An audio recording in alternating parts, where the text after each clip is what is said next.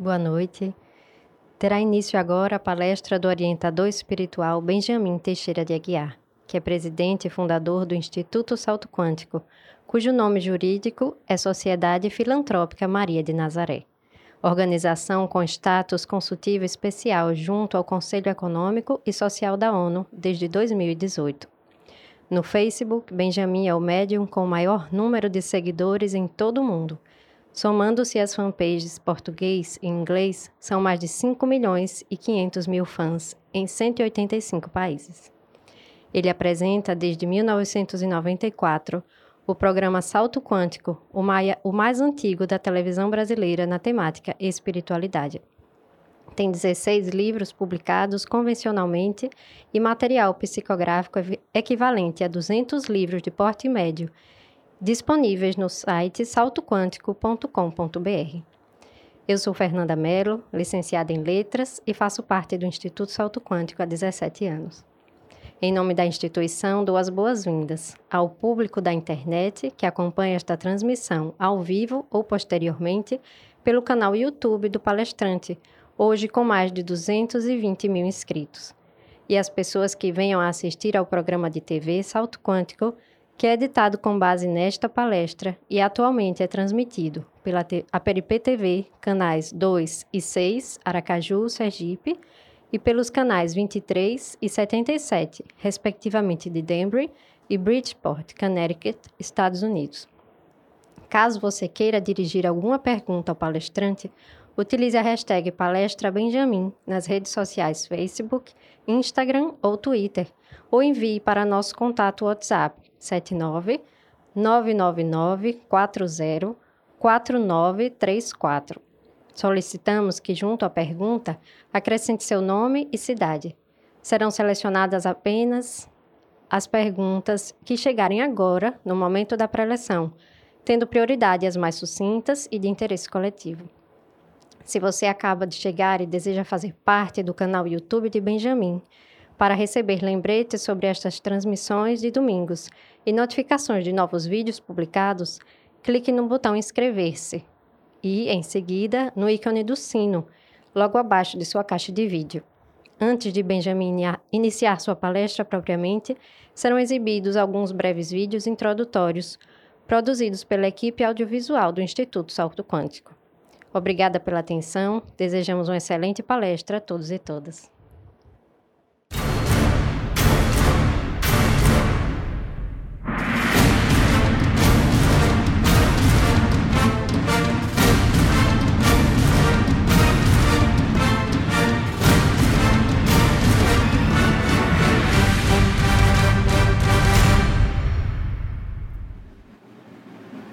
Boa noite a todas e todos que nos acompanham ao vivo por nosso canal YouTube e para aquelas e aqueles que assistirem, a maior parte sempre assiste depois, é o padrão cultural de nossa época, de as pessoas fazerem sua própria agenda, seus próprios horários, de acordo com suas conveniências, suas prioridades, mas a maior parte que nos acompanha ao vivo, então, um boa noite especial para vocês. As atividades que são desdobradas aqui acontecem sobre uma interferência especial de inteligências, como falamos desde lá atrás, antes mesmo de conhecermos o fenômeno de modo mais científico, por assim dizer, que foi a proposta kardeciana de dar uma codificação científica, um fenômeno tão subjetivo, com um método experimental próprio de ciência, ou mesmo depois que nos desligamos do meio kardecista, com todo respeito ao meio kardecista, assim como também a Igreja Católica, de que fizemos parte também. Há uma interferência, grande interferência da espiritualidade maior. Você pode chamar de anjos de guarda, de espíritos santos de Deus, pode chamar de espíritos superiores, o que você é, sinta-se mais confortável e considerar a sua própria terminologia no campo dos fenômenos espirituais, místicos, mediúnicos, paranormais, o fato é que eles existem. Algumas pessoas vão dizer que são partes do cérebro, o máximo que se pode dizer em termos de negação é atribuirmos a certas regiões da circunvolução, das circunvoluções cerebrais, sobremaneira no campo do córtex e do neocórtex cerebral, funções mais complexas, avançadas, como se fossem os últimos adendos de um processo evolucional de nossa neurofisiologia. Eu creio que seja muito simplista isso. O cérebro é um hardware e nós usamos softwares que não sequer nos pertencem como indivíduos, mas esses seres, essas inteligências, essas consciências, esses centros de angelitude, de genialidade, santidade, que estão em domínios mais altos de consciência e que nós acessamos muito pouco, precariamente já por conta de nossas próprias limitações humanas. Então, qualquer valor a esse trabalho atribuam a esses seres com quem trabalho há três decênios, de modo mais acentuado e cada vez mais intensa e continuamente no correr dos anos. Fernandinha, que maravilha interagir com você a distância de 7 mil quilômetros quase, né, Vaguinho? Eu nunca gravo, porque eu sempre quero esquecer a distância de mais de 6 mil quilômetros de distância. Você está linda hoje, para variar. Obrigada, Vaguinho. Por Feliz grata também pela oportunidade. Eu também. Matar um pouquinho a saudade, né, Fernandinha? Sim. Agora você. Muita saudade. Você não me engana, você, olha, pode estar com seu companheiro Daniel. Graças a Deus que Danielzinho, um menino coração muito bom, rapaz de coração muito bom, mas continuo vendo a irmã de caridade reencarnada. então, Fernandinha, quando eu cheguei aqui, me deu a impressão de passar as perguntas de vocês de vocês que estão nos acompanhando pela internet. Amigos, são apenas alguns indícios simples, diretrizes, balizas eh, gerais para que nós provoquemos a pesquisa. Isso aqui não vai fechar a conclusão de ninguém. As conclusões, normalmente, nós, nós chegamos a elas e as convicções, mais ainda no campo de espiritualidade, para um estudo, não só no que diz respeito a pesquisar, mas um estudo no sentido de fazer uma autoanálise em boa profundidade sobre quais os motivos de termos uma impressão que nos inclina a um teísmo ou deísmo ou ao ateísmo ou ao agnosticismo, ou uma definição por uma religião formalmente organizada, por uma visão de espiritualidade sem religião organizada, cada pessoa de acordo com as suas idiosincrasias e suas características. Indo para cá, é, os espíritos me avisaram que é, fariam uma fala breve com você. E a primeira questão que eles me pediram para dizer, e peço desculpas antecipadamente, Fernandinha, se houver alguma falha na filtragem. Isso pode acontecer, como já disse a você, isso pode acontecer. É, uh, que você, nos últimos dias, para simplificar, eles vão falar primeiro dos últimos 5, 7 dias aproximadamente. Você se percebeu em suas atividades e, ainda que diferenciadas, com seu irmão Carlinhos e com é, até outras pessoas, mas destacando para Carlinhos, apesar de você saber que está sendo intuída, que você. É, ela, ela trabalha com o irmão profissionalmente. Então, apesar de você ser intuída, apesar de estar tudo diferente, porque agora estamos em época de home office, né? Então a, a gente não está trabalhando como de habitual. Você julgou que estava sendo interveniente demais, dando sugestões, além do que você julgaria apropriado no campo do respeito ao livre-arbítrio dele. E eles estão dizendo, e elas, é, é um conjunto de espíritos, obviamente, eles não querem é, nominar isso não tem importância, Eugênia Spaz apenas faz a, a filtragem e a representação desse grupo que é um equívoco seu, que como seu irmão crescidinho, ele pode ouvir as sugestões, sejam partindo de você própria ou de outras pessoas despojadas de corpos físicos, avaliar se concorda ou não. Inclusive porque Carlinhos, como beijo para o coração dele, para sua irmãzinha, para Daniel, para sua mãe seu pai, estejam todos bem, todos, todos com saúde, né, Fernandinha? Sim. Obrigada, Benjamin. Entendi que. Então, de que é, ele, como pessoa de personalidade forte que você conhece, que bom, isso é um elogio, viu, gente? Uma pessoa de personalidade forte, opiniões bem definidas, sabe se defender e você não precisa se preocupar se der alguma sugestão que lhe pareça adicional, porque ele saberá filtrar. Então, aconteceu isso, Fernandinha, nesses dias você sentiu que saiu do seu padrão e você estava dando opiniões ou é, interferindo, dando seus, suas impressões sobre não só a atividade de trabalho, mas conhecendo a vida pessoal dele, além do necessário, do necessário, né, do seu padrão. Você teve essa impressão, é, Fernandinha? Sim, exatamente assim. Agora, e além disso, eles pedem para dizer que nessa, nesse período de reuniões mediúnicas suspensas por causa da quarentena, é, você, em, suas, em seus recolhimentos horários das nossas reuniões mediúnicas, voltou dentro desses recolhimentos e depois isso irradiando-se para os seus momentos de prece durante o dia, aquela é, interfusão, entrelaçamento de estados de oração e quando você se dava conta, já estava conversando com a irmã Iracema, outros espíritos sem definir se era irmã Iracema ou não, e preocupada de fazer voltar a prece, mas aí vinham as falas novamente de Irmã Iracema. O que os Espíritos estão pedindo é que você não fique muito preocupado em definir agora só oração e depois só uma conversa com a amiga espiritual desencarnada, mas que você pode, por exemplo, estender esse tempo para poder ficar entrelaçando. Bem, eu vi agora um pouco Iracema, agora deixa eu voltar a fazer uma prece. Agora eu vi Iracema, outros amigos espirituais voltam a prece relaxecendo o tempo, você pode ficar em paz, porque não há uma linha muito clara entre estado oracional devocional e estado meditativo mediúnico. Então não é difícil que a gente faça uma espécie de, de síntese entre os dois fenômenos.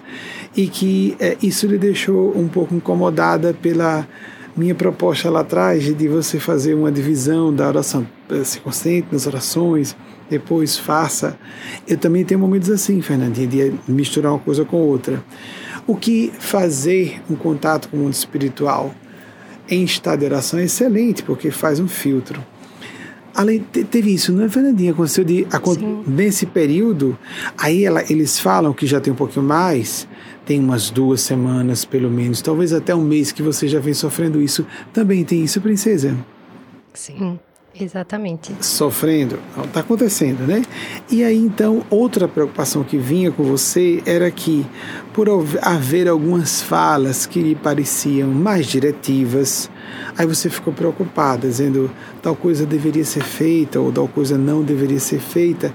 Mas ela disse que ela disse que não você, você não se deve preocupar porque usando o filtro da razão, da consciência, do bom senso, da responsabilidade pessoal, porque o plano do bem que é isso, não quer obediência de ninguém. Atenção, amigas e amigos, amigas e amigos, guias espirituais, anjos de guarda, seres que apresentam Deus, não querem obediência de ninguém. Eles querem consciência e responsabilidade. E muitas vezes algo que é dito de forma diretiva pode ser exatamente para provocar a pessoa a uma reflexão e ela então dá uma resposta como um diálogo como se fosse um professor em sala de aula que faz uma pergunta que é, deseja provocar no aluno ou na aluna uma resposta. Aí acertou, foi uma casca de banana, do bem, sem querer prejudicar o aluno, mas eles fazem isso. É uma propedêutica para um pensamento mais paradoxal, como deve ser a nossa relação muito simbólica e subjetiva com o mundo superior de consciência. Esse traço, Fernandinha, como foi aqui descrito, a minha narrativa está fiel porque a interferência, se houver falha, é minha, não dos espíritos, de que você estava com receio de, estava percebendo, em vez de uma conversa que era, por exemplo, você ouvir só uma consolação, um conforto, uma questão íntima, aí aparecendo algumas orientações, umas diretrizes de ações ou não ações, e você ficou um pouco preocupada. Então, se você coloca, aconteceu isso, princesa? Sim. Pronto, então aconteceu. então. Que bom, princesa. E aí, isso ela comenta que, Eugênia Aspásia, que aconteceu num período semelhante ao das três semanas, duas semanas, só para poder facilitar a sua memória. E que é, basta que você coloque o filtro Isso é o suficiente. O filtro da razão do bom senso, sabendo que eles não estão querendo que você obedeça, nem vão ficar chateados se você se, segundo minha consciência, eu vou adaptar isso aqui. Não vou fazer exatamente isso, vou fazer diferente. Porque às vezes é exatamente o que os guias espirituais estão esperando que você faça, que nós façamos. Não é como a gente, você já é da nossa casa, sabe disso. Fernandinha, sobre esses assuntos, tem que falar tem que constar publicamente. Você comentou com alguém, porque pode comentar com sua irmãzinha, Regininha. Regininha também, também, né, princesa? Tudo bem. Então, pode ser ter uma relação de almas gêmeas com sua irmã biológica, que é irmã do espírito também. Poderia ter falado com o Danielzinho, que você, Daniel, com seu companheiro, você tem uma relação de amizade, além de conjugalidade. Então, poderia ter falado, e não tem importância dizer falei com ele ou com ela. Mas algum desses pontos chegou, você chegou a desabafar com alguém? Não, nenhum deles. Assuntos de prece, né, como você trouxe, e da intimidade que eu fiquei, como, como você falou do meu irmão, fiquei sem saber se deveria ou não, então guardei só comigo. Que bom. É, eles geralmente, eu pergunto se falou alguma coisa, apesar de julgar, por exemplo, que Fernandinha é muito íntima da irmã e tem muita abertura com o Daniel, o companheiro dela, porque geralmente os espíritos escolhem assuntos que a pessoa não tem desabafado com ninguém ou às vezes nem desabafar, partilhar o que aconteceu.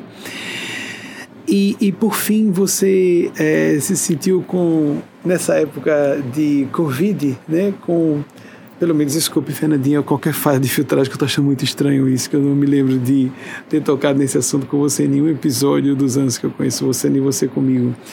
Com alguns grilos com relação à medicação aqui ou ali, de ficar com receio de alguma é, ação ruim, hipocondríaca ou exagerada em tomar ou não tomar remédios e sem saber, algumas medicações simples só para controle de sintomas. E aí isso aconteceu já aí tem mais de mês que você vem relutando aqui ou ali. Tem Daniel enfermeiro, né? Faz algumas sugestões e você é resistente. Aconteceu isso, princesa? Sim. então, sobre isso, eles não podem falar nada. você vai ter que conversar com o Daniel, com um profissional de saúde, e ao mesmo tempo você avaliar o que você, na sua observação, é, de intuições corporais, acha ajustado ou não aplicar, fazer uso. Lembrando que a legislação brasileira autoriza que enfermeiros e enfermeiras, até certa medida, até prescrevam medicações, não é? Já há um bom tempo que isso existe. Então, vamos ver se vocês querem falar mais alguma coisa. E por fim, esse houve alguns momentos em que você empreste é, nesse período, isso você ela disse que vai elastecer porque foi pontual e aconteceu num período de tempo maior. Algumas vezes mais espalhado num tempo maior de um mês e meio, dois meses, para ajudar a sua memória. Você teve um momento de preces a Maria, com alguns instantes de comunhão e de sensação de estado de graça que não são, não é um estado comum nas suas preces, porque você como médium sente muitos conflitos e percepção de outras coisas, né? Nós médios somos assim mas teve momentos magníficos e que você ficava muito agradecida e depois se encher de dúvida, eu estou sofrendo um assédio espiritual, conversa fiada, quando estou em comunhão nenhuma com o plano maior. E era em momentos de prece a Maria Santíssima. Aconteceu isso, princesa? Aconteceu sim. Que interessante. Então, bem, houve comunhão sim. E é muito comum que depois, não importando que com que escala é, a pessoa de Maria Cristo, a gente ora. Jesus disse que quando dois ou mais estivessem juntos em nome dele, ele estaria presente. Nossa Senhora também.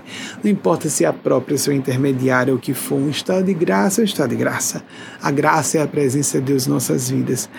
Mas que é muito comum que a gente saia desses estados, depois questione tudo o que aconteceu. Não, de começarmos a fazer a negativa do fenômeno espiritual, porque somos cercados por hipnose cultural que espalha o cinismo, a negação, o materialismo, o ateísmo e o desrespeito à reverência, à devoção que algumas pessoas dediquem à vida espiritual.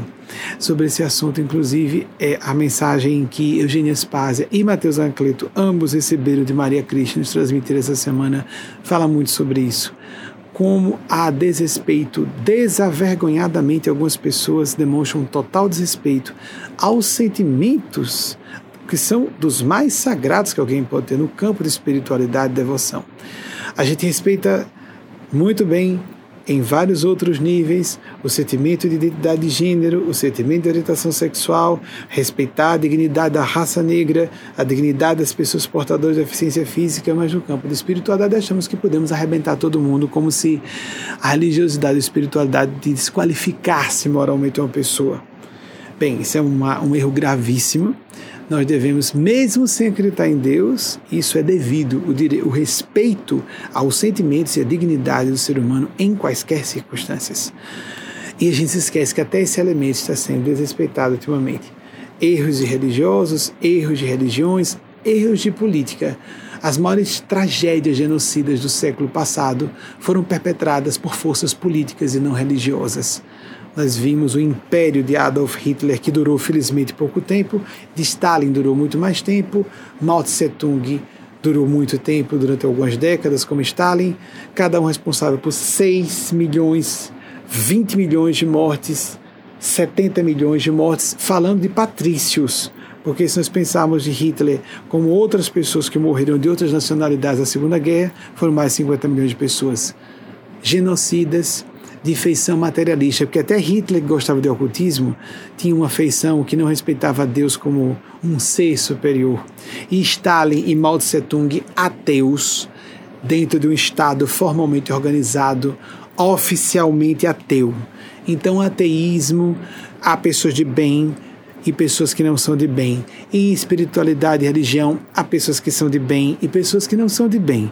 Devemos estar, estar contra opressão, doutrinação, castração da liberdade, da consciência das pessoas e não contra o direito de as pessoas viverem o que está até estruturado em sua neurofisiologia, os impulsos devocionais e a reverências e a, e a, e a reverência que há várias disciplinas de ciência que estudam o assunto a começar pela, pela antropologia, a psicologia e psiquiatria transpessoais, diversas áreas de ciência, volta e meia temos tratado sobre isso desde os anos 1990, tratam do assunto espiritual. E as pessoas que denegam o fenômeno espiritual não pertencem a essas academias de ciência e não leem as pessoas que estudam isso a fundo e há arquivos mágicas seculares começaram no século XIX, mais de 150 anos de pesquisa dos fenômenos paranormais mediúnicos, sem falar dos fenômenos místicos que são milenares e temos registros históricos a respeito disso. Fernandinha, imagino que a equipe já tenha selecionado alguma pergunta para a gente agora para provocar a nossa fala da palestra de hoje. Sim, obrigada por tudo. Não tem de que ver. Eu fico, eu fico agradecido igualmente, princesa. Marcelo Vicente, Recife, Pernambuco. Como incentivar um irmão que nitidamente está em processo de autodestruição, sem perder o senso do discernimento em relação às traves que nossos as traves em nossos próprios olhos? Marcelo, é, foi bem prudente. Eu entendi que você foi bastante pudico em relação à questão de quando Jesus falou, não é? Não se preocupe em tirar o, o cisco no olho de seu irmão, quando tem uma trave nos seus olhos.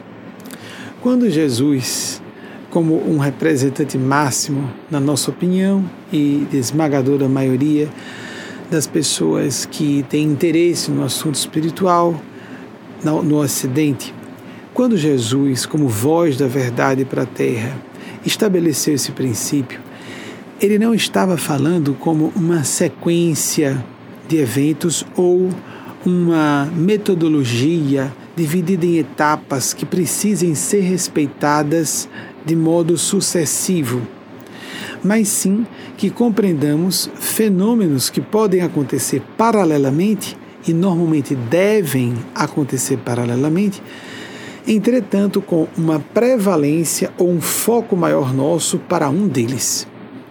Por exemplo, entrando no assunto que você já está falando, a crítica que não existe com qualidade sem autocrítica ou metacognição, como estão chamando agora. Pessoas realmente lúcidas, perspicazes, realmente esclarecidas, tem o que, o que se diz no vernáculo desconfiômetro, ridiculômetro. Não se metem a falar do que não sabem.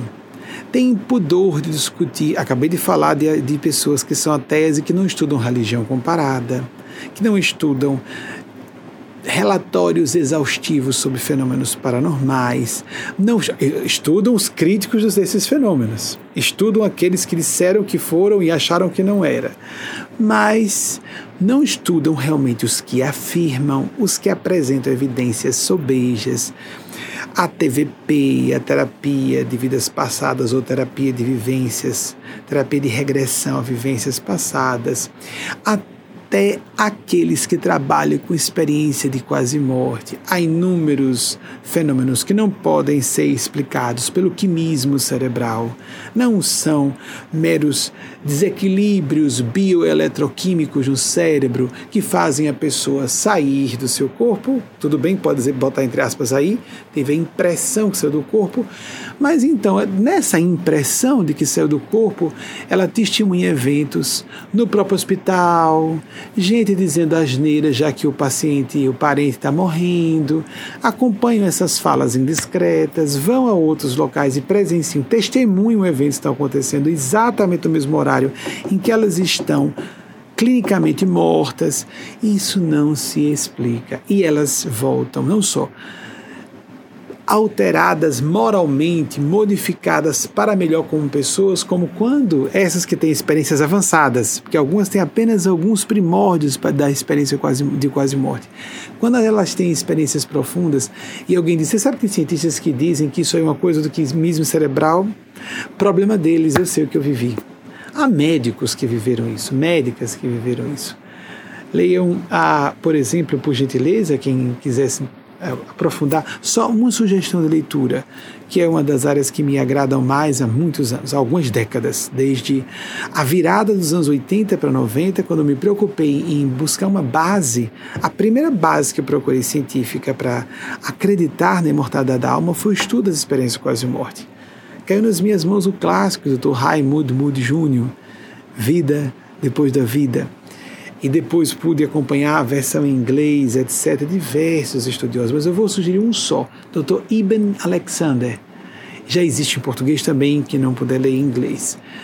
Um neurocientista e neurocirurgião altamente capacitado, extremamente arrogante, como ele fez questão de mostrar, que zombava de todas essas experiências até ele ter uma. E ele próprio, com seu saber científico, percebeu que aquilo ali não era uma criação de sua neurofisiologia, inclusive quando o cérebro estava todo apagado por um, uma, uma espécie raríssima de meningite, que ele sobreviveu já como algo miraculoso, mas sobreviveu com as experiências que ele teve durante aquele período. Simplesmente, só isso, só a experiência dele, uma prova dramática de existência de vida após a morte. Mas há outras, há uma, uma reumatologista norte-americana que passou por uma experiência semelhante. Há vários casos de profissionais de saúde que passaram por essas vivências e disseram: Eu antes não acreditava, até que eu passei. Isso mostra que nós temos muito emocionalismo, pouca isenção, pouca imparcialidade na, no contato com o fenômeno espiritual, quando tratamos das disciplinas que estudam os fenômenos paranormais, místicos, mediúnicos, religiosos. Nós não temos o devido respeito com uma disciplina do conhecimento, e são várias disciplinas do conhecimento, como temos com outras. E se disser, é, não, mas eu não respeito uma academia de religião comparada, uma academia de teologia, uma academia de parapsicologia, não respeito estudiosos de antropologia, que vão estudar em locos fenômenos xamânicos, por exemplo, ok. O cara não só estuda o assunto, se torna erudito em leitura da experiência de décadas acumuladas de gênios de outras gerações na sua área, como vai estudar em loco esses fenômenos, vai com dúvidas, sai de lá completamente convencido isso é de uma de essa subestimar a inteligência e o conhecimento de outros, de outras pessoas e que são especialistas naquele assunto, é de uma leviandade e de uma estupidez que a pessoa demonstra. Ela passa por ridículo e não sabe. É de uma, é de uma presunção que faz ela passar por ridícula ridícula porque parece que ela não é muito inteligente ou que ela está mentindo. Por que, que ela não respeita as pessoas que trabalham nessa área?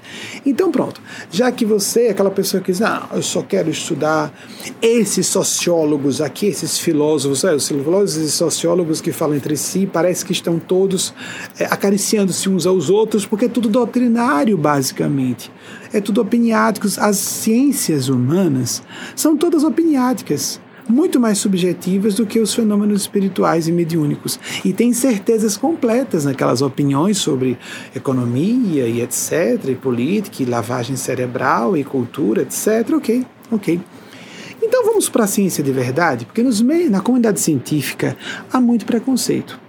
É interessante existe preconceito nos meios científicos, porque ser humano é ser humano antes de tudo. E para bons, bons, bons e grandes mega cientistas, sociologia, história, filosofia, nada disso é ciência. Isso é gente se repetindo e falando porque quer falar a opinião, eu acho, eu penso, eu acho, problema é seu. Para muitos cientistas, mega cientistas, prêmios Nobel, eles acham que ciência é física e matemática. Se sai de engenharia, física e matemática, não é ciência, não. Mal assim, assim, aceitam as áreas de saúde, principalmente médicos e geneticistas, engenheiros genéticos e mal, mal, porque não é muito objetivo e não se submete ao método experimental científico com muita segurança, porque há muitas variáveis envolvidas. E o que é que os físicos das ciências de subpartículas, a física subatômica, estão falando sobre o assunto? Vários autores falando que estamos mergulhados no oceano de consciência. Vários autores falando de uma supraordenação. Geração a geração, diversos deles publicamente. Os que estão trazendo a público, muitos acreditam e não trazem a público sua opinião.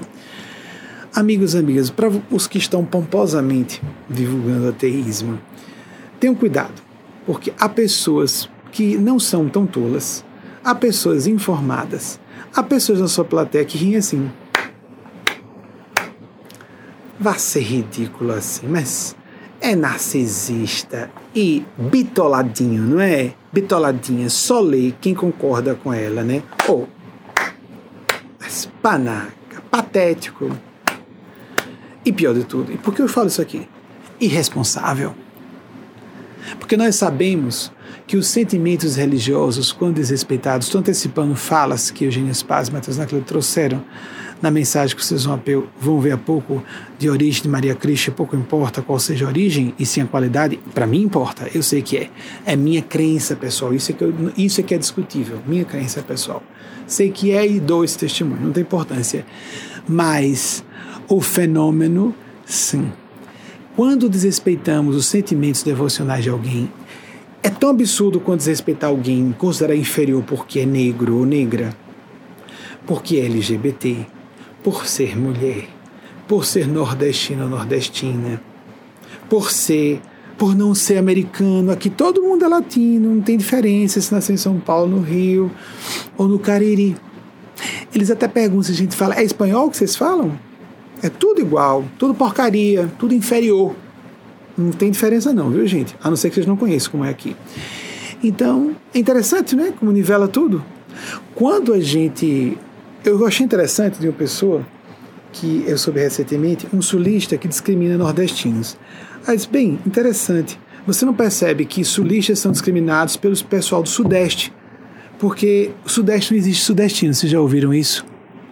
Sude pessoas do Sudeste lúcidas não acham isso. Mas existe uma hipnose cultural é subliminar. Por que, que não existe sudestino? Porque é o normal ser do Sudeste. É o brasileiro real, não é? Os outros são sulistas. Que pessoal estranho, né? Descendente daquele pessoal que veio, fugiu da fome da Europa, os imigrantes europeus. É. Os sulistas. É. Se você não percebe, porque é branco do olho azul, preste atenção, porque é. A pessoa não vai confirmar com você. Ei, vocês têm preconceito comigo aí por eu ser do sul? Não, imagine. As pessoas falam abertamente sobre isso? Falam não. Só não é mais forte do que o preconceito com o Nordeste. Aí, por exemplo, tem classes, viu? Eu não vou dizer qual.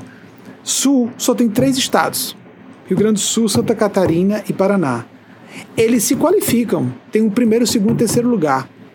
Aí uma pessoa que pertence a um estado menos importante do sul qualifica se condenar ao Nordeste. No momento que essa pessoa subscreve, discrimina o Nordeste, ela está dizendo que os colegas vizinhos podem tratá-lo como inferior também. Que estupidez generalizada!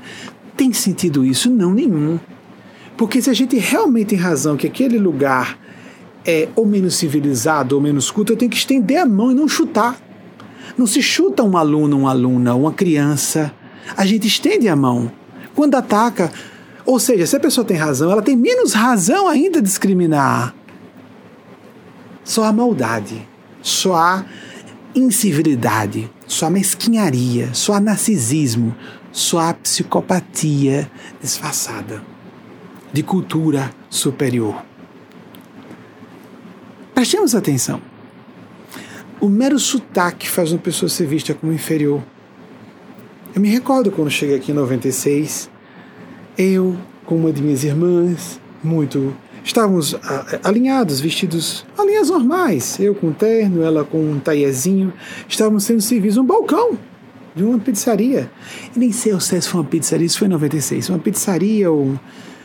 Então, eu já sabia, né? Nós dois brancos, altos, arrumados, minha irmã lindíssima, eu bonitinho porque era mais jovem.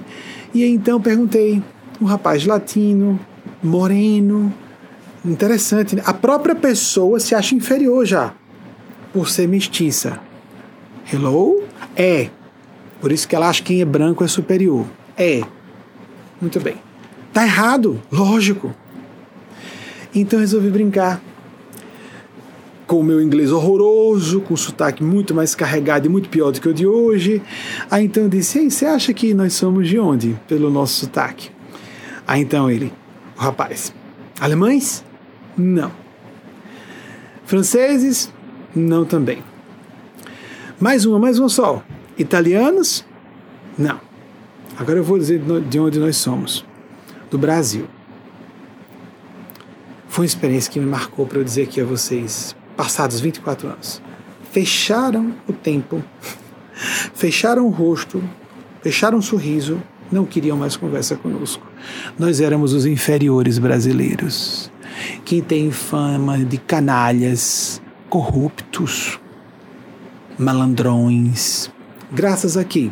Há muitos brasileiros e brasileiras que se permitem arrastar por essa cultura de que se eu sou inteligente, eu passo rasteira, eu tento levar melhor eu dou um jeitinho de ficar relaxado no trabalho, ganhar mais trabalhando menos. Tá certo. Por exemplo, as próprias pessoas de São Paulo e Rio. As pessoas de São Paulo e Rio, que são lúcidas e que me ouvem, acham certo que nós consideremos que pessoas de outras regiões, porque nasceram em outras regiões, sejam inferiores por causa disso. Não, pela lógica é o seguinte: se uma pessoa é bem-sucedida, sendo um ambiente menos educado, vamos considerar que haja isso, menos educado e civilizado, ela tem mais mérito que ela surgir num ambiente que tem um estofo cultural, educacional melhor, mérito maior daquela pessoa. Nós não nos damos conta que ficamos subscrevendo a cultura do preconceito. Se eu admito discriminar alguém por uma diferença que não é a minha, eu autorizo outras pessoas a me discriminarem pelas diferenças que eu tenho que elas não têm. E todos nós somos suscetíveis, somos passíveis e objetos de preconceito. Por que eu falo sobre a questão da espiritualidade, da religiosidade autêntica? Dentro das religiões há muita gente decente. Falei que pertencia à Igreja Católica, conheço muita gente digna, bem intencionada na Igreja Católica, no meio kardecista, igualmente. Teve um rapaz, escritor, uma pessoa muito inteligente, é capaz de estar me ouvindo. Não aguento mais por causa das contradições normais de todo o ambiente religioso. Segura a onda, rapaz, segura a onda. Todos os ambientes precisam de pessoas decentes e mais coerentes que mantenham o equilíbrio do ambiente, porque existem as hipnoses, as culturas organizacionais. E depois de um certo tempo, toda a tradição espiritual se converte numa religião formalmente organizada, ou várias, Temos várias linhas, escolas budistas, por exemplo. Houve a, a religião formalmente organizada, deu problema, tem política. Isso é normal. Não é que a religião não preste, ser humano é o problema. Como são os partidos políticos, amigos e amigas? E nós vamos dizer, não, vamos renunciar à vida política. E a economia? E a economia? Não, vamos, olha, tem tanta gente desonesta só pensando em dinheiro que eu vou desistir. Não vou participar mais do mercado de trabalho. Mas como, que nível de ignorância é esse que nos leva a desdenhar das tradições luminares de séculos sucessivos da humanidade e de estudiosos na área de neurociências estão medindo a massa do cérebro. O neocórtex aumenta a massa. Quem quer dispensar aumento da massa do neocórtex nos lóbulos frontais?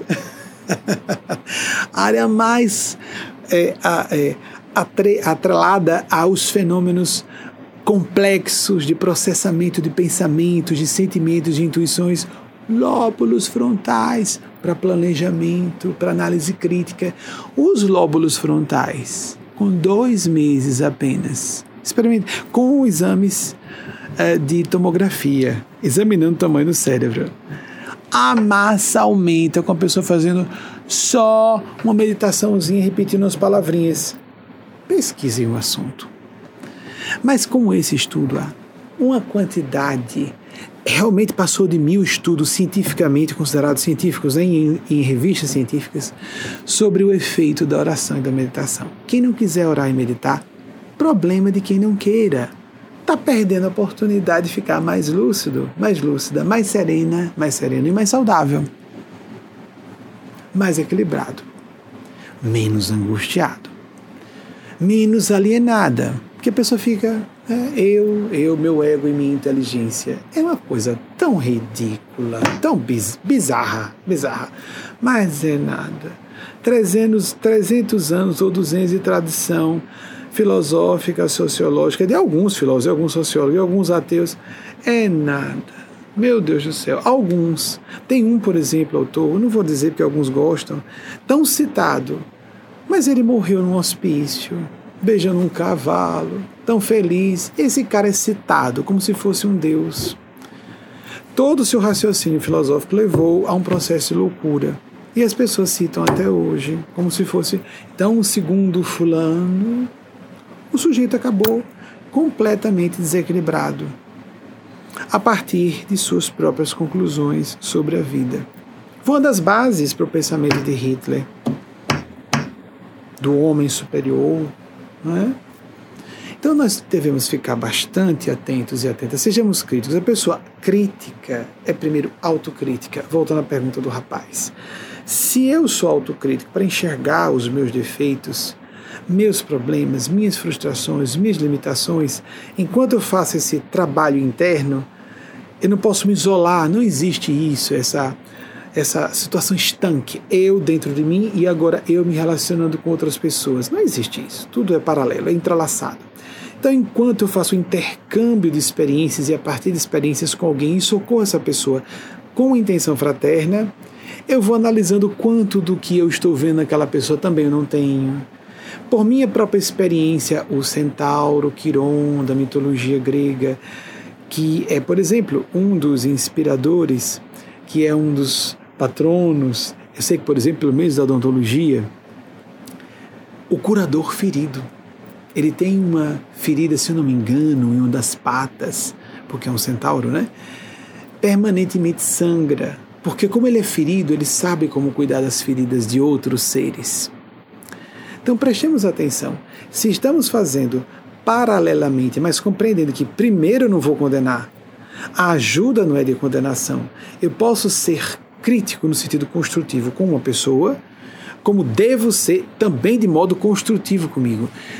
Crítica construtiva não é crítica elogiando, isso é crítica positiva. As pessoas confundem crítica construtiva com só elogiar, só dizer isso aí, você vai vencer, você vai conseguir, uau, tudo vai dar certo.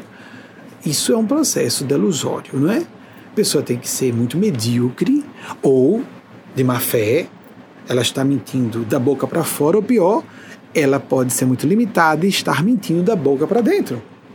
Achando que realmente legal, sou uma pessoa positiva, não vou pegar coronavírus, que bobagem, isso é para pessoas negativas. Hello, vamos, vamos acordar. É esse tipo de comportamento supersticioso, esse tipo de, de eh, eu não quero usar palavras pesadas, essa, essa esse uh, cascalho, esse monturo de cascalhos de ideias simplistas que atrapalham a boa espiritualidade, a autêntica espiritualidade que leva a pessoa a ficar mais lúcida e perceptiva e autogovernada e, portanto, bastante atenta às hipnoses e aos detratores e detratoras que não têm condições de nos avaliar. Se nós, em vez de condenarmos, como você falou, seu irmão, você está com a intenção sincera de ajudar, mas quem sou eu para ajudar? Eu também tenho meus problemas. Então, nos damos as mãos. Temos uma limitação numa área, o outro tem uma limitação em outra, e, e essa pessoa pode me ajudar na minha área enquanto, de dificuldade, enquanto eu ajudo a pessoa na área de dificuldade dela. Podemos estar emparelhados em termos evolutivos, mesmo porque isso é muito difícil de avaliar. E por outro lado, existe outra questão. Sempre há, em termos médios, um coeficiente evolutivo que nos distingue. E quando estamos em uma relação com quem quer que seja, isso já foi dito aqui em outras ocasiões, quer dizer, na nossa escola de pensamento espiritual cristão, nós temos como avaliar se temos condições de orientar uma pessoa ou não. Não é uma questão de ego, não é uma questão de querer estar com a razão, não é ser manda-chuva. Pessoas mais esclarecidas espiritualmente, as pessoas que estão se elucidando de forma genuína, elas vão perdendo foco no poder. Poder, posse, desejo são fenômenos normais do ser humano. Mas nós temos que ir um pouco além disso. Nós começamos a perder tudo isso quando amamos muito alguém, se amamos sinceramente. E é um desafio às vezes. Por exemplo, pais e mães em relação a filhos. Se amam realmente, quanto mais amam, menos querem controlar. E nós vemos muitas mães e pais controladores, não é? Isso é sinal de que a pessoa não ama de, com qualidade, com profundidade, que ela está confusa com os próprios instintos. Tem uma coisa um pouco engraçada que eu vi recentemente. Uma pessoa foi comentar a outra foi curioso porque eu dificilmente vou à página de outras pessoas. Mas aí então, o Espírito fez um sussurro aos meus ouvidos. Veja lá, veja o que uma pessoa está dizendo na página de tal pessoa. Fulano, eu amo você. Com a base, com a parte mais profunda do cérebro, a parte por onde a gente ama. A parte mais profunda do cérebro é o cérebro reptiliano. É o tronco cerebral esse cérebro, o bulbo raquidiano, é responsável por batimentos cardíacos, pelo controle do sistema respiratório involuntário, é responsável por ataque, fuga e paralisia de bichos numa situação de perigo na selva ou de caça.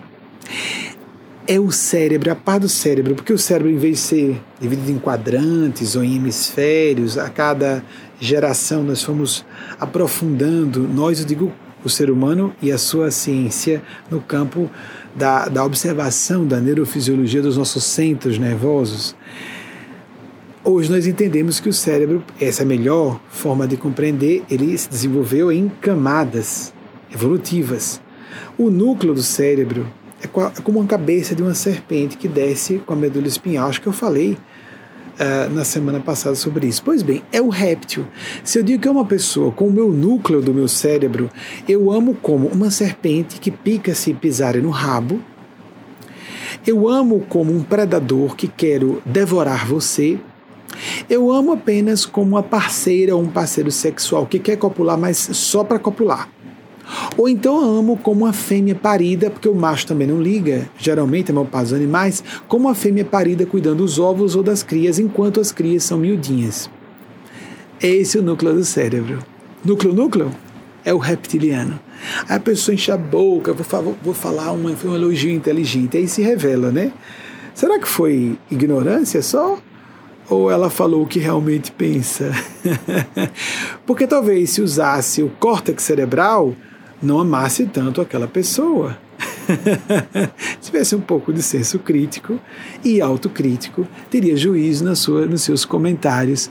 Tem coisa triste de gente. Por exemplo, tem pessoas que acham que falar bonito é jogar palavras sofisticadas. A gente pode, com esmero. Quando a gente está falando em público, não fala completamente relaxado. A gente arruma um pouquinho, a gente, assim como ah, é convencional, né? Bota gravata, terno. A gente arruma um pouquinho. Mas tem pessoas que ficam botando palavras que parecem sinônimos, sinônimo mesmo, os amigos, nem existem. Para uma pessoa que domine muito o próprio idioma, vamos dizer que domina mesmo, quase sempre a gente só domina o idioma primário nosso. E às vezes a gente pode ficar fluente num segundo idioma, pode. Fluente. Dominar um segundo idioma. Vamos deixar isso para os brasilianistas americanos que falam português melhor que os brasileiros. então, quando a gente domina o idioma, a gente sabe que um sinônimo não é exatamente um sinônimo, querendo dizer, existe essa categoria, lato senso. Mas quando nós vamos avaliar a utilização de uma palavra por outra, substituir uma por outra, não, não, não quis dizer isso. Existem acepções mais pejorativas, mais irônicas, mais isentas emocionalmente, que transmitem uma ideia objetiva sobre aquela fala que se quer apresentar. Então, uma visão objetiva, mais sarcástica, mais poética, de uma mesma palavra, parecendo todas permutáveis, não é? Só para pessoas que não dominem o idioma. Aí então aquela palavra, a pessoa começa a botar palavras bonitinhas no meio da fala do texto. Se ela não conhecer o assunto, ela passa para a pessoa esclarecida como, mas que pessoa pernóstica está querendo passar por um, uma pessoa que conhece o que não conhece, que tem a cultura que não tem. É tão feio. Eu me recordo uma vez que eu fui falar, isso acontece em termos da leviandade de ciências. Lá vai. O que, que a gente acharia se um PhD em direito for falar sobre assuntos de medicina com um PhD de medicina? A gente percebe absurdo, né? Mas tem PHDs de biologia ou de sociologia que querem falar sobre religião, sobre espiritualidade. Hello, hello. Que é isso? Você está com a cabeça onde? Você não tem senso de ridículo, não. Hello? Ah, você está falando das opressões religiosas. Que coisa óbvia, adolescentes sabem disso na escola, estão estudando na escola e sabem que houve opressão religiosa, mas opressão política é mais danosa do que opressão religiosa. É a opressão que é o problema. Hello? Eu sou anticlerical, mas porque nas religiões há problemas. Há problemas onde há ser humano. Hello, por favor, vamos ser mais profundos.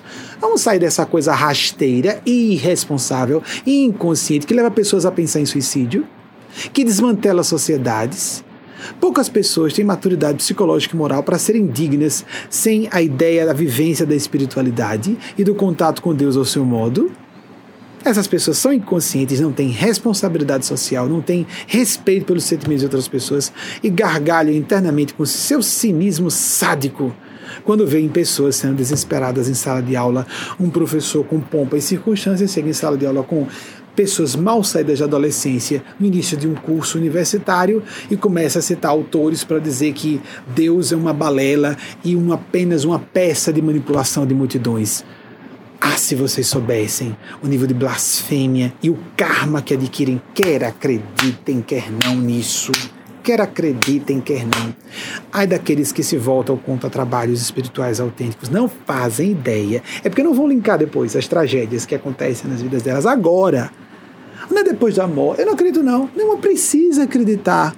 Nem vida após a morte é aqui mesmo. É aqui mesmo que vai acontecer. É porque a pessoa não linka o desastre moral dela em relação a atacar a espiritualidade e desmantelar a vida emocional, psicológica, induzindo pessoas a vícios, a todas as formas de desesperança. As pessoas, as pessoas em massa estão ficando dopadas de psicofármacos, ou enchendo a cara no fim de semana, ou vivendo dopadas com analgésicos lutando para ter uma razão para viver, porque uma pleiade de pessoas ditas e instruídas estão trabalhando a cabeça das pessoas para abandonarem Deus e espiritualidade, em vez de dizerem que há erros nas religiões convencionais ou fora delas, como na política e fora da política, como na, há na economia e fora da economia, amigos e amigas. Isso é ligeiramente óbvio, mas tem gente que quer dizer que não.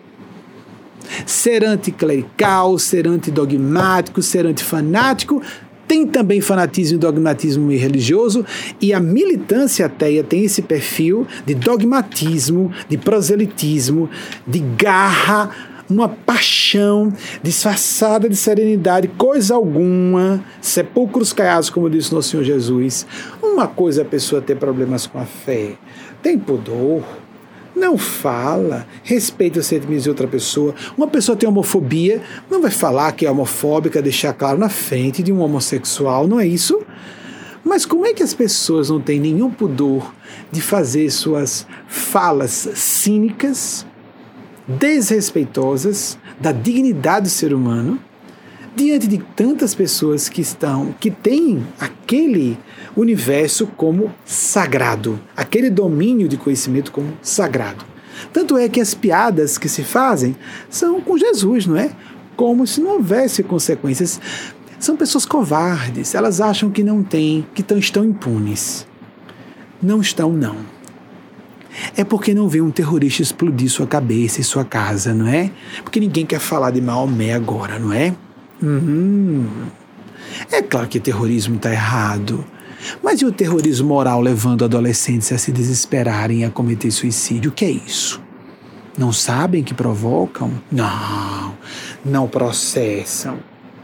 Processam. É cinismo, é psicopatia, é narcisismo, é presunção. Mas o seu não está aguardando por você, não. Está acontecendo e você não percebe. Ou se demora um pouquinho, vai acontecer melhor adiante é uma lei da natureza. A lei do karma, que vem do sânscrito do, lá do hinduísmo, não é uma suposição. Lei de causa e efeito nem o que é traduzido no meio kardecista como lei de causa e efeito. Já é uma tradução para a nossa visão cartesiana científica de eu fiz, então isso é uma causa para um efeito. Não, não é, é muito mais do que isso, é místico. É não só causa e efeito literalmente, é muito mais. Porque quando você está cínico e desdenhoso, não vou ser punido, vou ficar popular falando isso, vou passar por inteligente dizendo isso. Com esse desrespeito, esse descaso, não vou sofrer consequências. Eu estou ignorando que talvez, só talvez, existam inteligências realmente superiores ou supraordenadoras. E existem, quer essas pessoas acreditem ou não, que estão de olho e que são amorosas, misericordiosas, mas são justas, muito justas, e que podem descobrir que é mais conveniente para a economia evolutiva de uma sociedade tirar essa pessoa da sanidade mental e colocar num asilo de loucos, tirar essa pessoa da sua lucidez e trancá-la num AVC, numa paraplegia durante 10 ou 15 anos Quem garante que amanhã seu cérebro estará saudável? Quem garante que amanhã você não sofra um atropelamento e fique mudo, só, lúcido, preso num corpo por décadas? Eu conheço uma pessoa assim. Não vai acontecer com você? Não, você é uma pessoa muito especial. Imagine. Ah, isso não tem sentido. E Adolf Hitler? Mas a Europa precisava de Adolf Hitler. Todos nós precisávamos. A Europa cheio de impérios coloniais parasitas. Precisou das duas guerras mundiais com a chibata do inferno, porque nunca ouviram o céu. A Europa, Europa. Um grupo espelho de tribos a cada 10 quilômetros falando um idioma diferente, que não se entendem há séculos. O Brexit dá uma ideia bizarro nesse nível de informação. As pessoas não querem se unir a ganhos óbvios econômicos e nem assim. A maldade, a, o etnocentrismo, a arrogância, eu sou melhor do que você, que você é demente, você é uma besta com um cérebro, demente. Você é superior porque fala inglês e o outro fala francês, demente. Tem esse etnocentrismo dos grupos linguísticos. Eu sou superior porque minha língua materna é inglês. Esse pressuposto nem se fala, simplesmente existe. E a gente acha bonitinho, né? É, pois é. É um ET, né? Anglofônico, heterossexual, homem rico, bilionário, nascido em Nova York, hein? Trump, né? Prestemos atenção nos absurdos dos preconceitos. Eu falo com firmeza sobre esse assunto porque estou salvando gente de suicídio. É tão absurdo o fundamentalismo religioso que diz que adolescentes vejam que geminação diabólica. Ninguém seja blasfemo dizer que isso veio de Deus. Atenção, você que repete doutrinas, respeite a sua igreja e ajude sua igreja a sobreviver às forças do inferno que estão entrando nela. Quaisquer dessas igrejas que digam isso. Você não pode se masturbar, que é uma coisa do mal.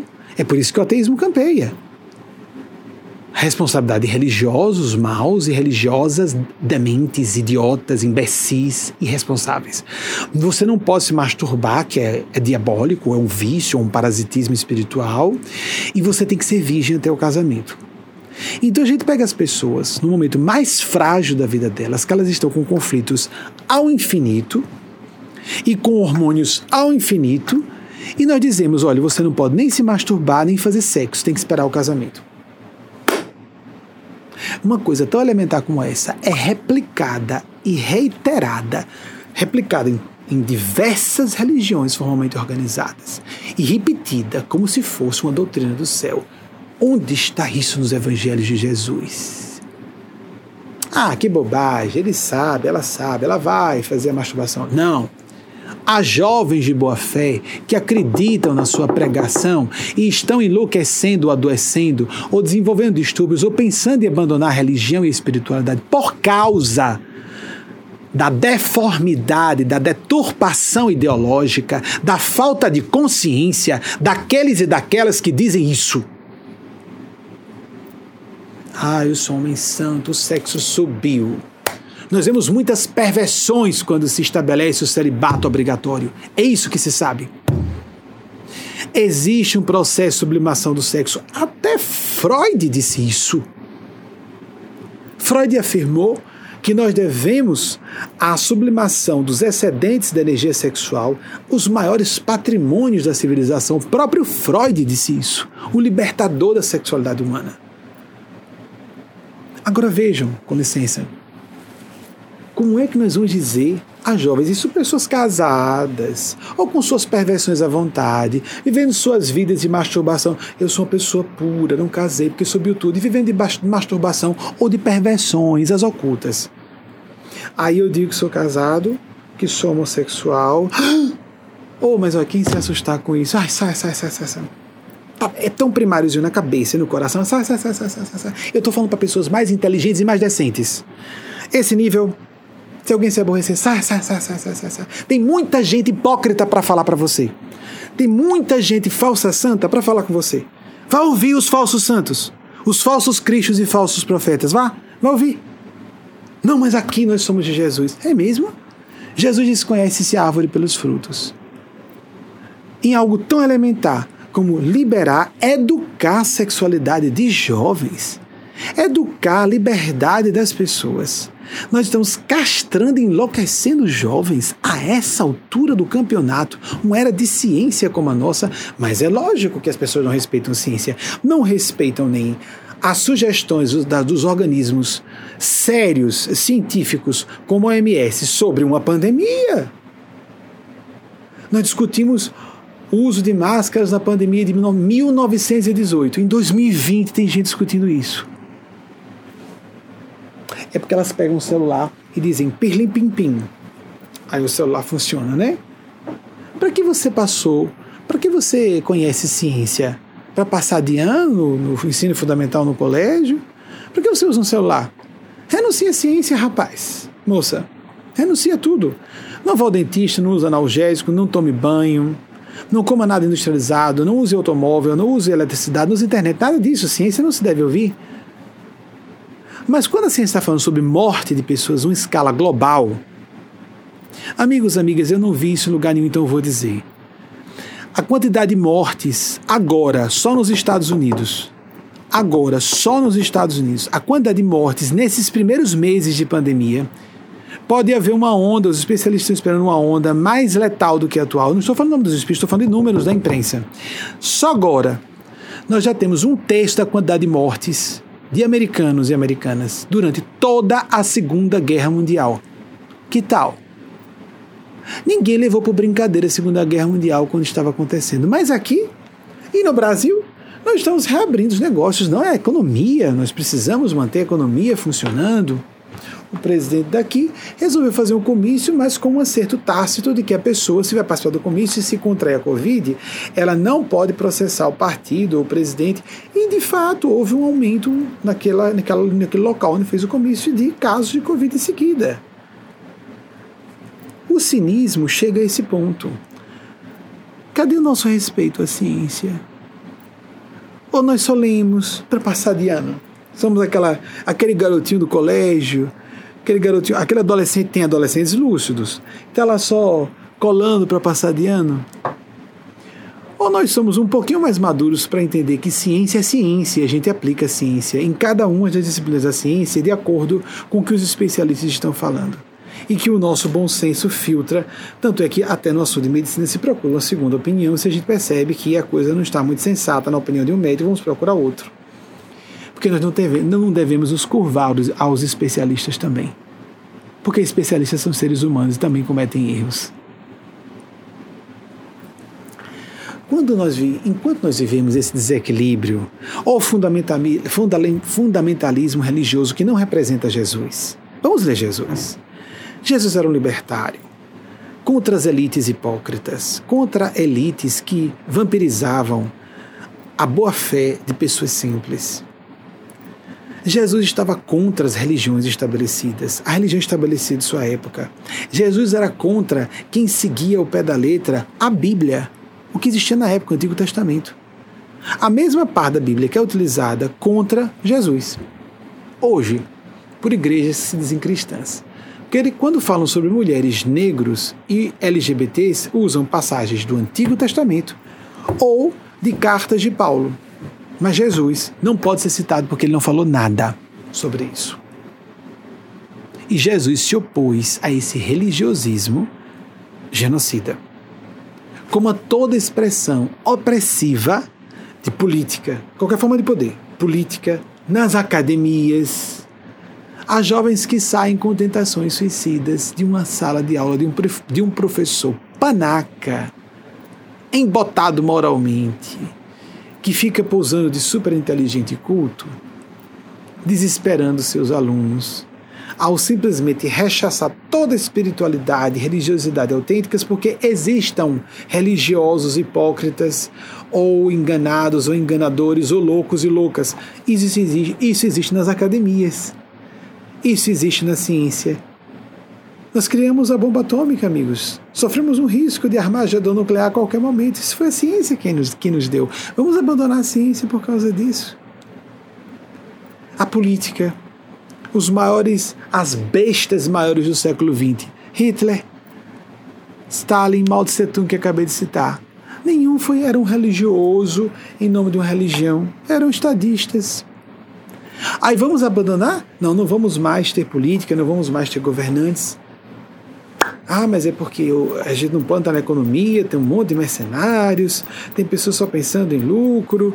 Eu vou abandonar o mundo econômico, não vou me asilar, vou para o alto da montanha e não vou viver em relação econômica com ninguém. Não vou ter emprego, não vou ter salário, não vou pagar minhas contas. É isso que se faz com espiritualidade. É isso que se faz com religiosidade. Neurocientistas revelam claramente que há regiões do cérebro relacionadas às funções espirituais. Estou falando como generalista nas ciências, mas como especialista no assunto espiritual. Atenção!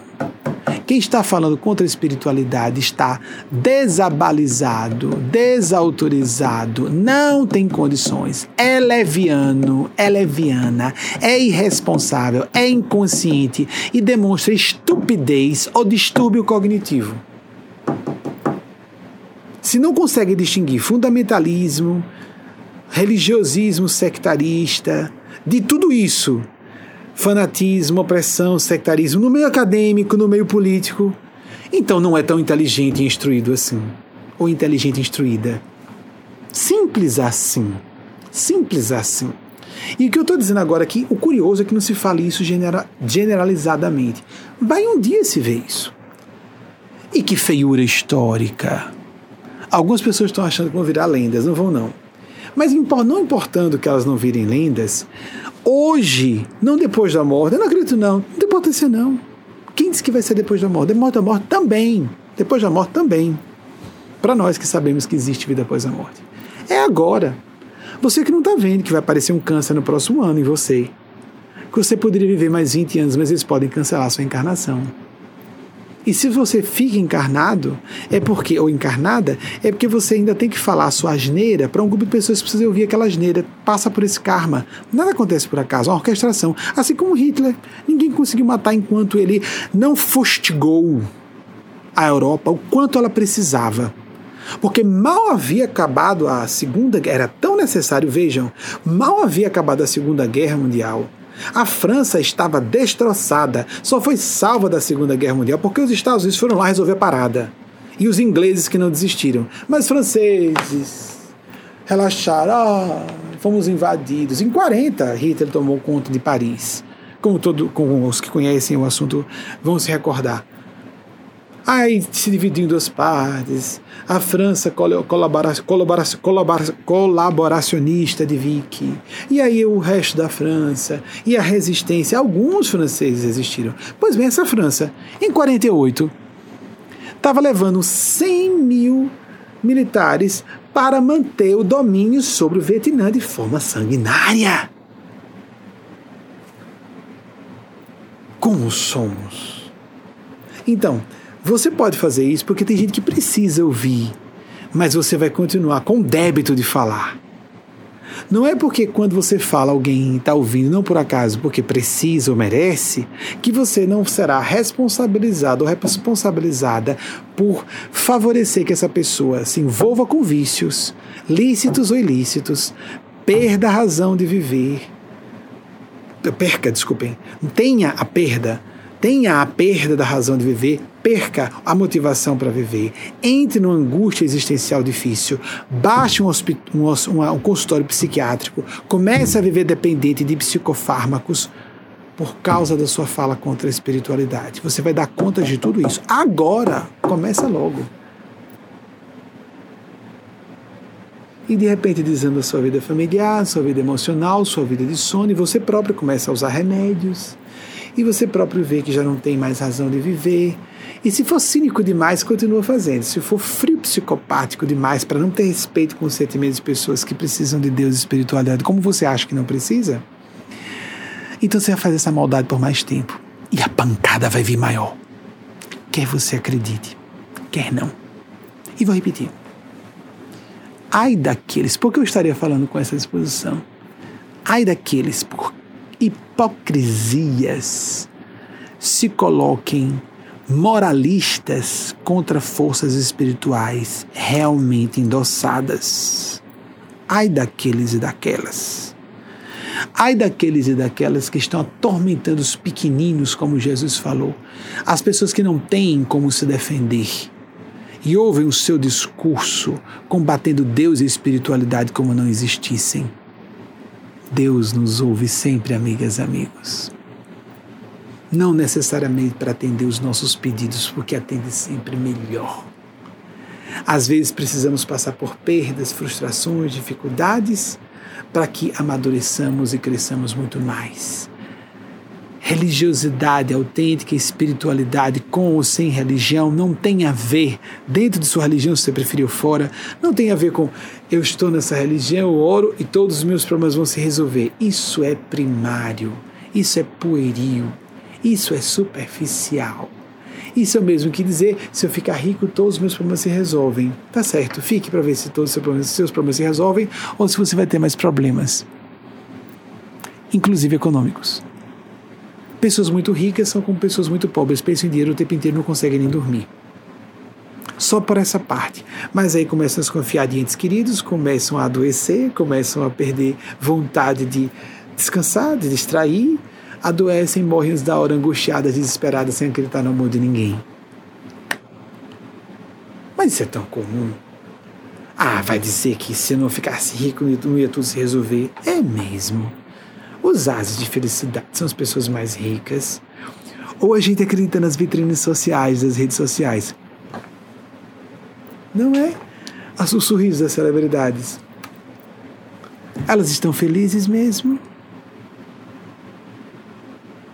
As pessoas que são invejadas são felizes mesmo? Vamos ser mais profundos.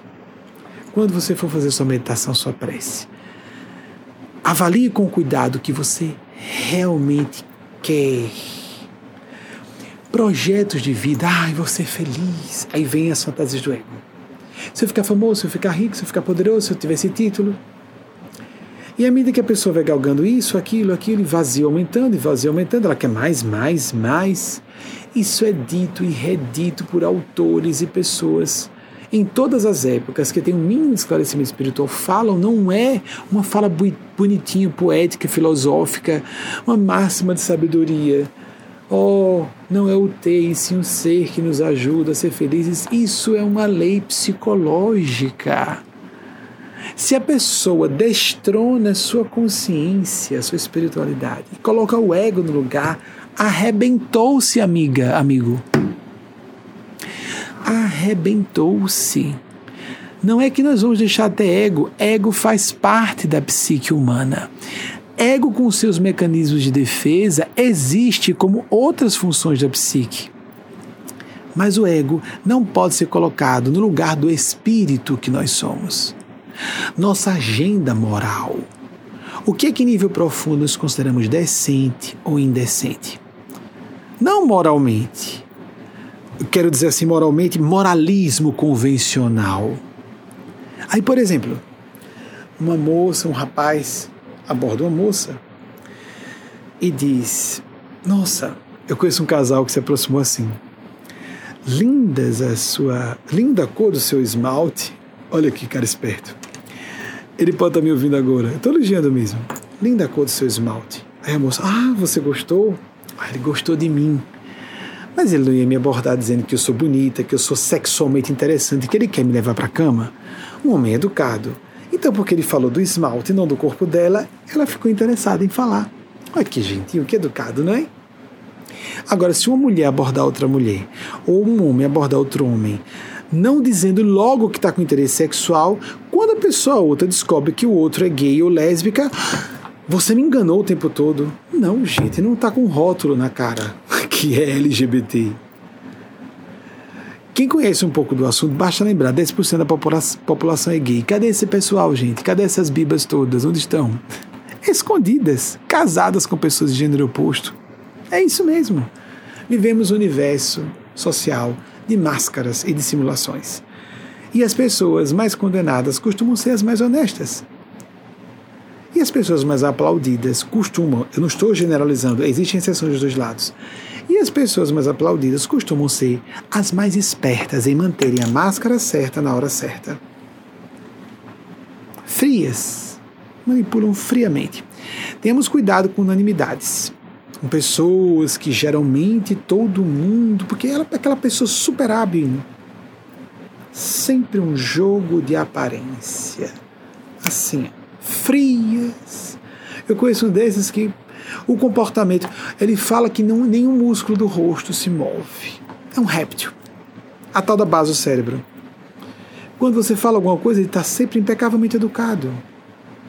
Só falta aparecer a língua bipartite de um réptil frio. Vocês sabem que o réptil, por, por princípio de análise no estudo filogenético, o réptil não tem sangue quente, ele vai para o sol para pegar um pouquinho de calor, porque ele não produz calor como os mamíferos. Então aquela pessoa sempre calma, nunca se exalta. Para quê? O que ela vai ganhar com isso? E essa pessoa vai dizer: deixe disso, se ela for aconselhar um filho ou filha, não se aborreça. Fique quieto. Defender outra pessoa, o que, que você vai ganhar com isso? Tudo na base do cálculo. Estou falando de pessoas que não praticam ilícitos, que são relativamente honestas e relativamente do bem para a terra, mas não para Deus. Então, amigos, a lei é só para o mínimo ético e a lei pode ser injusta, tanto que existe o princípio da magistratura que para a magistratura do da, do julgamento de uma sentença contra a legem, que vai contra a lei. Porque a lei é injusta e aquilo pode gerar jurisprudência, uma, portanto, uma tradição de ir contra aquela lei que gera base para que outros juízes ou juízes também fiquem contra até que aquela lei seja reformulada. Porque a lei, como tudo na civilização humana, vai se desenvolvendo. Nós devemos pedir de nós próprios, de nós mesmos, muito mais do que só seguir a lei. Nós temos que seguir nossa consciência, primeiramente. O que deve ser o rei ou a rainha em nossa psique, em nossas vidas é, chamemos de espírito, consciência, minha alma, meus princípios morais. Como deitamos a cabeça ao travesseiro, estamos em paz? Aquela felicidade que é uma lacridade é, é uma euforia semelhante ao raio de a pessoa estar tá dopada. Tem pessoas que conseguem relaxar bebendo, fumando, usando drogas. Se não tomarem uma droga, não relaxam. Isso é uma limitação grave, não é? Psicológica, inclusive. Tomar uma coisinha para ver se a gente fica alegre. Você não consegue ficar alegre com o seu hobby, um diletantismo. Há pessoas que a gente se define pelo momento de lazer. Há pessoas que se distraem com documentários, com a leitura de um livro de poesia. Há pessoas que se distraem numa conversa fraterna, íntima, sincera, de partilha de experiências pessoais e ouvindo as partilhas de outra pessoa. Há pessoas que se entretecem com experiências religiosas, espirituais e místicas, e vou dizer a vocês: isso está registrado em todas as tradições espirituais. Não há maior alegria para o ser humano que as relacionadas a estados meditativos, devocionais, reverentes, em níveis avançados. Não há felicidade maior. Tanto que meditadores veteranos dizem: Eu medito para ter o efeito da própria meditação. Ela já é uma razão em si mesma. Por quê? Bliss. Bem-aventurança. Mas não só ela. A pessoa, como disse Jesus, buscai primeiramente o reino dos céus e sua justiça, e o demais se vos acrescentará. Porque ele disse que o reino de Deus estava dentro de nós. Eu recomendo a vocês que são ocidentais, nós que somos cristãos e cristãs, não só meditemos. Incluamos um pouco de oração, nos dirijamos a seres superiores a nós porque eles existem, elas existem, eles estão nos ouvindo, elas sempre nos ouvem. Mesmo que não ouçamos uma voz de resposta, a pessoa quer que Jesus apareça fisicamente em frente a ela. É uma experiência de padrão de consciência, um padrão mental. Há pessoas que têm mediunidade a ponto de confundirem experiências conscientes com inconscientes, uma percepção do mundo físico, mundo espiritual. Por exemplo, há no máximo três semanas, eu estava fazendo uma das palestras fechadas, porque nós fazemos essa palestra no domingo, que é aberta ao grande público, e três palestras fechadas a um grupo de só 308 pessoas no momento. Às vezes aumenta um pouco, tem aumentado um pouquinho nesse período da quarentena para que mais pessoas que eram habituês de alguns de nossos núcleos, espalhados por quatro países, que desejavam assistir nós avaliamos e incluímos essas pessoas. Uma dessas palestras, eu parei para perceber que, como é uma, são momentos muito íntimos, são pessoas que já são conhecedoras do nosso, da nossa principiologia, da, da deontologia da nossa casa, eu fico mais à vontade. Então percebi uma música ambiente. Então perguntei a Wagner: Wagner, ficou algum dispositivo de música ligado no outro piso da casa? Porque o estúdio fica no piso inferior. Então ele, não, mas imediatamente eu vi Wagner se levantar para corrigir as câmeras e ele depois me disse que no momento em que eu ouvi aquela música, que não foi física, porque eu ouvi a música um pouco distante, mas, distante, mas o suficiente para interferir e me desconcentrar. A música não era do plano físico, era do outro plano, era uma música muito bonita. E inclusive não reconhecia o fundo musical. Naquele momento houve interferências nos aparelhos eletrônicos porque os espíritos estavam agindo de forma mais clara. Deixando evidenciado isso, a maior parte do tempo eles fazem questão e eu trabalho para isso para ficar consciente. Mas recentemente, por exemplo, dessas pessoas, essas 308, eu parabenizo nos aniversários delas. E para ser lembrado, tem uma amiga diretora que me envia os aniversários do dia. Quando há um período mais difícil, eu levo alguns dias para parar e vou parabenizar as pessoas que fizeram aniversário nos últimos três, quatro dias. Nessa última semana, hoje é dia 12, pronto. Uma pessoa do dia 3 e uma do dia 8. Quando eu fui ver, nossa, eu não parabenizei essa pessoa. A primeira, Wagner, meu cônjuge, disse: Não, eu vi você parabenizando. Você me viu parabenizando essa pessoa? Ah, então. É, não, eu não me lembro realmente. Então ele disse: Ah, então eu me atrapalhei. Então eu fui lá, entrei na caixa de diálogo com a moça. Uau! Perdão, com a do dia 8, primeiramente. 8 de julho. Uau! Eu, eu parabenizei mesmo, liguei. Eu fiz questão na minha própria caixa de diálogo com a pessoa, o WhatsApp. E fui ouvir.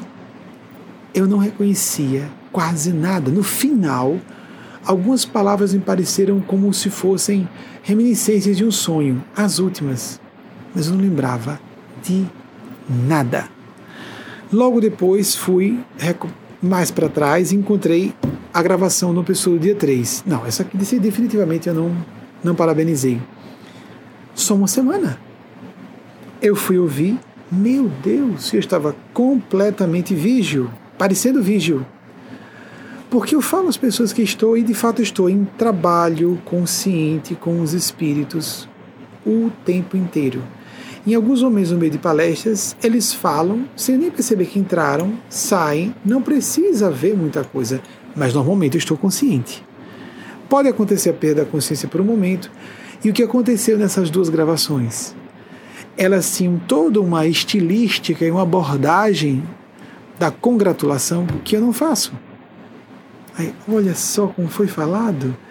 E eu fiquei curioso, porque na hora eu não estava ouvindo os espíritos, tentar identificar dos espíritos com quem eu convivo mais, qual deles ou delas tinha feito a gravação por meu intermédio. Que interessante! Isso aqui é Gustavo Henrique ou Irmã Brígida? Numa delas eu vi Irmã Brígida.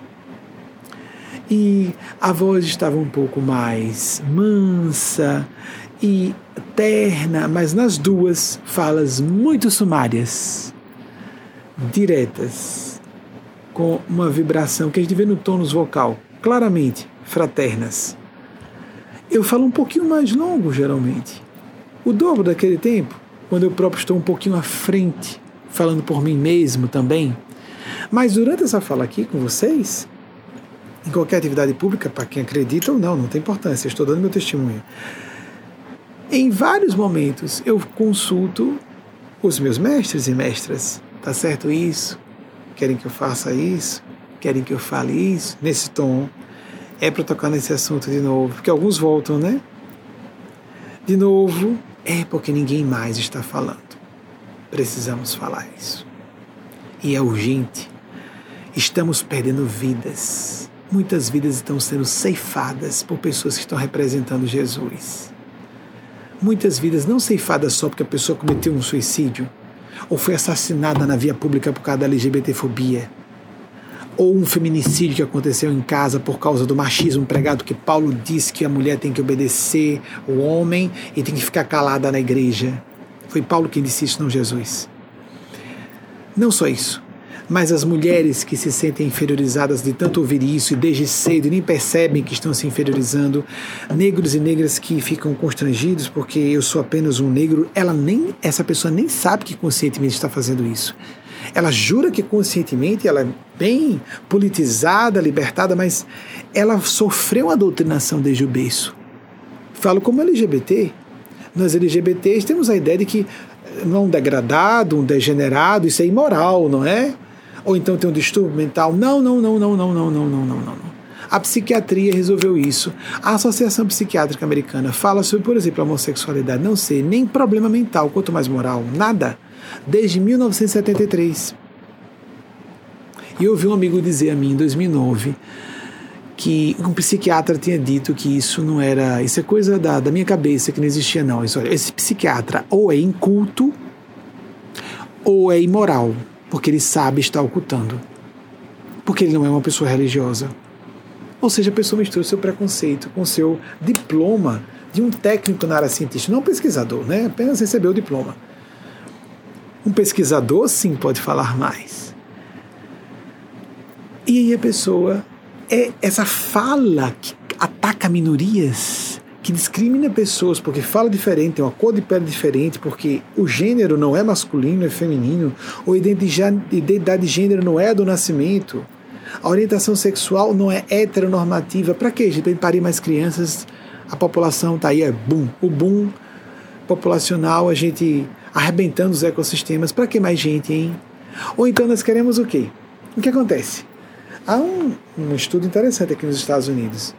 Nos estados mais homofóbicos, em que há uma, um policiamento mais forte da questão da, da, da homossexualidade, em que os homossexuais aparecem menos e se casam mais com pessoas de gênero oposto para ocultarem que são gays, porque não existe ex-gay, nem gay que deixa de ser gay, são estrutura do cérebro, ponto, ponto, ponto. Há fatores psicológicos também, ponto, a pessoa cria uma estrutura mental, acabou. Sabe como são esses como o que acontece nesses estados, é muito comum que esposas. Existem estudos estatísticos sobre isso. Aqui, se não me engano, na Carolina do Norte, isso aí eu não vou lembrar com clareza, mas é fácil pesquisar na internet.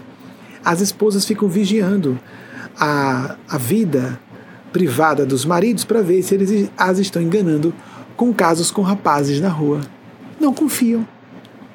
Por quê? Porque quem é gay é. Ponto. A gente não vai fazer uma pessoa deixar de ser gay. Ele pode fechar os olhos, pensar em rapazes e transar com você. Você acha que isso é bom? O que, que os heterossexuais, heterossexuais bem resolvidos, amigos, amigas, não tem nenhum problema com gays, por que teriam? Gays podem ter problemas com bissexuais. E às vezes com héteros. Eu sou um defensor ardoroso de mulheres. Mas eu perdi paqueras meus no passado para mulheres, porque se eles eram bissexuais, preferiam ficar com mulheres. Ok? Mas eu não ia deixar de defender minhas amigas mulheres e a feminilidade por causa disso. Tanto é que há gays que odeiam mulheres por causa disso. Eu não. Sou um defensor adoroso da feminilidade. Ou defendemos todo mundo, ou estaremos contra nós próprios, nós mesmas. Ninguém vai deixar de estar com uma pessoa, de ser casado e feliz, na área afetiva ou que for, porque não faça propaganda, porque senão você perde. É porque tem que perder. Mas nós temos que ter um pouco de bom senso e filtros. Porque há pessoas amigas e pessoas amigas sinceras e amigas que são sinceras, mas têm um distúrbio cognitivo e negam que no fundo estão com outra intenção por baixo e a gente percebe e se afasta. Pronto, só. Simples assim. Simples assim. O bom senso crítico. Ah, queria passear com vocês eu queria ser, queria que fosse um passeio do casal. Não, não, não vou levar você não. Obrigado pela oferta. Se a pessoa fica ofendida, não faz sentido, ela não é amiga verdadeiramente, né? Mas eu adoro estar com vocês. Aí daqui a pouco a gente vê que aquela pessoa que estava viajando com um casal casa-se com uma das pessoas do casal. Falta de perspicácia. Mas a pessoa jura, chora, pede desculpas, eu não tive intenção e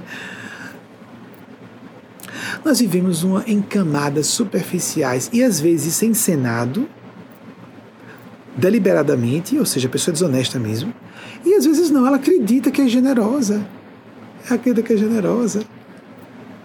Teve, por exemplo, uma perseguição religiosa que eu acompanhei, que uma pessoa que indecente, adúltera, ou oh, que bom se ela tivesse ouvindo isso agora, queria indecente, adúltera, perversa, dissimulada. Aí botou para fora um amigo meu, né, de, de um grupo que ele mesmo fundou. E aí então, por isso que ele não está nesse ambiente mais. E então, na hora de botá-lo para fora do lugar que ele fundou, muito triste com esse momento. Não, ela só estava defendendo porque sabia a si própria porque sabia que não ia conseguir ter um caso com ele e ele conhecia os segredos dela que ela já andava traindo o marido há um tempão, mas pousava de moça moralista e santa.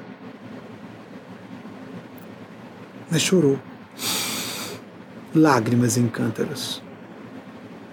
essas pessoas, em certa medida, se convencem disso aí, porque senão enlouquecem de culpa. Em, em medida se convencem de que estão certas. Vitimada, vítima, não me perdoou, não me perdoou. É mesmo. É tão interessante pessoas que nos perdoam porque nós somos vítimas delas, em vez de saberem que precisam pedir perdão a coisa mais natural do mundo e nós temos que fazer. Muito sofrimento nosso é porque nós não nos afastamos de quem nós devemos nos afastar. Muito sofrimento.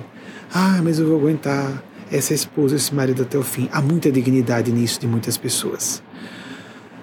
Por, por exemplo, filhos e filhas, adolescentes e crianças, sem discussão. Mas quantas pessoas que mantêm laços para não serem mal vistas. No fundo é isso, né? Separação. Tem gente que se sente vítima porque foi posta para fora de uma empresa, posta para fora de uma organização, porque um casamento acabou, aí, aí fica o, o ex-marido ou ex-esposa vira vilão. Porque foi pérfida e foi posta para fora. Elas se sentem vítimas.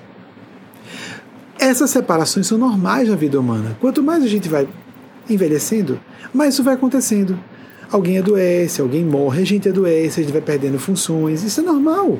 Só que a gente deve estar amadurecendo tanto no processo que é compensatório o que a gente ganha em relação ao que a gente perde.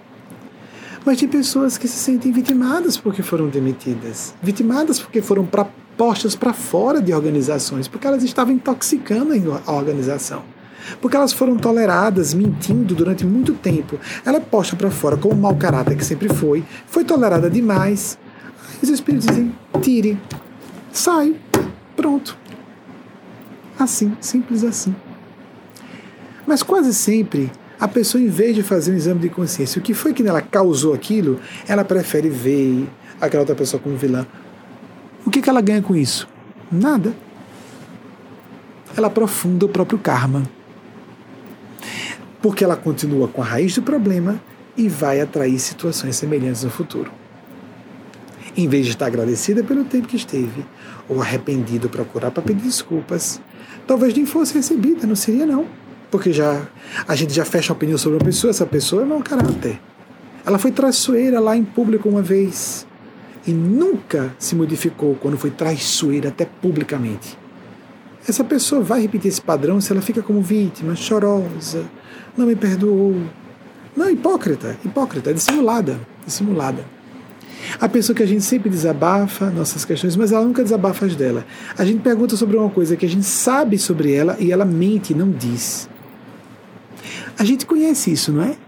Se a gente mantém essas amizades, é porque a gente quer. Para ser bonzinho, não vou botar fora, não vou dizer não a esse amigo que me chamou para sair. Se é um amigo que nos chama para sair e nós não estamos dispostos ele vai entender, ô oh, fulano, ô oh, fulano, estou em bom estado de espírito hoje. Você não merece me ver como eu estou hoje. Ah, sim, tudo bem, depois a gente vai. Mas eu não quero conviver mais. Ó, oh, enriquecer, eu não quero saber mais dos pobres, né? Não burra, não estúpida, não presunçosa. Além de burra, estúpida, pre... além de inculta e estúpida, presunçosa. A sua colega que veio no mesmo ambiente que você passou a vida inteira estudando, mudou os interesses, os valores dela, ela não ficou rica, não, é só uma professora universitária. Os gostos e valores dela são um pouquinho diferentes, é só conversinha miúda de fofoca do que aconteceu com a vizinha. E ela não gosta de conversar com você, presunçosa, invejosa, estúpida. Não é a sua colega que é arrogante, não é você que é muito arrogante, além de estúpida, ignorante e presunçosa. É simples assim. Essa ah, era minha colega, mas agora que ficou professora doutora, não quer nem falar comigo mais. Não, perdeu o gosto. Hello, amiga. Mas há pessoas que reconhecem. É, não, ficou um professor ou doutor, eu nem acompanho as conversas dela. É natural que ela não saia mais comigo. A pessoa não reconhece os próprios limites. A pessoa não reconhece. E se, não reconhece limites intelectuais, como vai reconhecer os emocionais e morais? Por exemplo, um amigo comete um erro que revela que é mau caráter. Você me perdoa, está perdoado. Então vai continuar tudo normal. Não eu não desejo mal a você, mas eu não convivo, conviver mais com você. Mas você não me perdoa então? Que coisa horrível, egoísta da sua parte. Deixa a pessoa falar que é egoísta quanto quiser. Essas pessoas vão atacar para ver se manipulam a gente, mas eu não vou gostar mais de você. E eu vou ter uma opinião diferente sobre você. Por que, que a gente se deixa manipular por isso? O que é isso? Vamos ser adultos de verdade. Que coisa boa quando a gente cínica, falsa, dissimulada, se afasta e não quer conversar com a gente mesmo. Já não era amiga, já não era amigo. A gente perdoa não desejando mal. O mal vai chegar para a vida delas naturalmente porque elas estão atraindo. Pronto. Simples assim. Mas é, é porque se não for ficar um climão. Que, que, que climão? Com quem? Qual climão? Que você tem que ir de qualquer forma, que você é obrigado ir aquela festinha de colégio? Por exemplo, quantas pessoas que foram colegas, eu me recordo na minha turma de colégio, que as pessoas ah, vamos encontrar todos os anos. Não vamos, nós estamos aqui circunstancialmente. Isso é normal, gente. Isso é normal. Circunstancialmente se encontram ali todos os dias, porque estão fazendo um curso serial, não é? Ensino fundamental, ensino médio. São pessoas muito heterogêneas em termos de interesses, de valores, de cultura familiar, de propósitos de vida. São todos crianças e adolescentes. Mas eu falei para alguns colegas isso. Eu me recordo de um que era próximo a mim. Com 16 anos ele mudou, fez é, de residência de Sergipe para o Rio de Janeiro. Aí disse, estamos nos despedindo, nós vamos terminamos nossa amizade aqui. Por quê? Porque nós temos uma amizade relacionada a convivemos todos os dias na escola. No colégio, na época, né? Era o ensino médio. Ah. Aí então ele disse: Não, não vai acabar, não. Você quer acabar a amizade comigo? De jeito nenhum. Mas é porque eu sei que a nossa amizade é assim. Eu me recordo dele ficar é, reticente, resistente, magoado. Aí disse, então, pronto, se você tiver razão, tem uma forma fácil de a gente ter essa prova. É você quem vai mudar de endereço. Não, éramos, não estávamos na era da internet.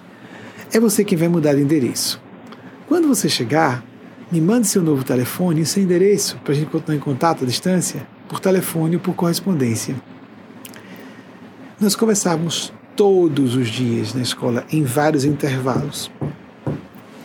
Vocês sabem quanto tempo ele levou para me mandar, para me telefonar e dizer o número? E o endereço dele. Três meses depois. Ô oh, fulano! Aí eu tive que dizer, ô oh, fulano, e aí? Agora você acredita ou não? Não era você que achava que a nossa amizade não ia morrer por causa da distância? Eu sabia disso. Não estou magoado, você quem estava. E o que acontece às vezes nessas festinhas? As pessoas se encontram para exibir o seu sucesso e humilhar as pessoas que não têm sucesso. Às vezes, reuniões de família são isso, né? Para as pessoas se alfinetarem reciprocamente. Se alguém tem mais êxito, todo mundo esfaqueia. Ou se uma pessoa tem êxito e não tem bom coração, aí é essa pessoa que esfaqueia todo mundo e humilha todo mundo. Não é comum isso nas reuniões de família ou de amigos. Há pessoas da família que são de bem. E nos encontramos com essas, mas não por ser da família. Ou há pessoas que são amigas, mas amigas mesmo que não ficam alfinetando e se maltratando reciprocamente e, e machucando e zombando. E se a gente responder, isso foi só uma brincadeira. Então retribuamos a brincadeira com uma zombaria de volta para ver o que acontece, essas pessoas se enfurecem. Eu me recordo de uma situação que um amigo médico bem sucedido estava com um conjunto de familiares e tinha um primozinho alfinetando toda hora, alfinetando toda hora. Aí então, como é amigo, eu disse: ele está alfinetando porque você é médico. Ah, e fala, falando ou feiura, ou catando o que dizer, não é? A ideia do hétero competitivo. Porque se fala que mulheres é que são competitivas, né? Os homens são muito mais territorialistas. Aí fica alfinetando. E aí, fulano? O cara chega para apresentar a namorada. E na base da brincadeira, o amigo diz: Você entrou numa enrascada. Você não sabe. Ei, que azar o seu, tá com ele? Isso não é brincadeira. A não ser que ele diga depois: Meus parabéns, eu o conheço, é um bom homem.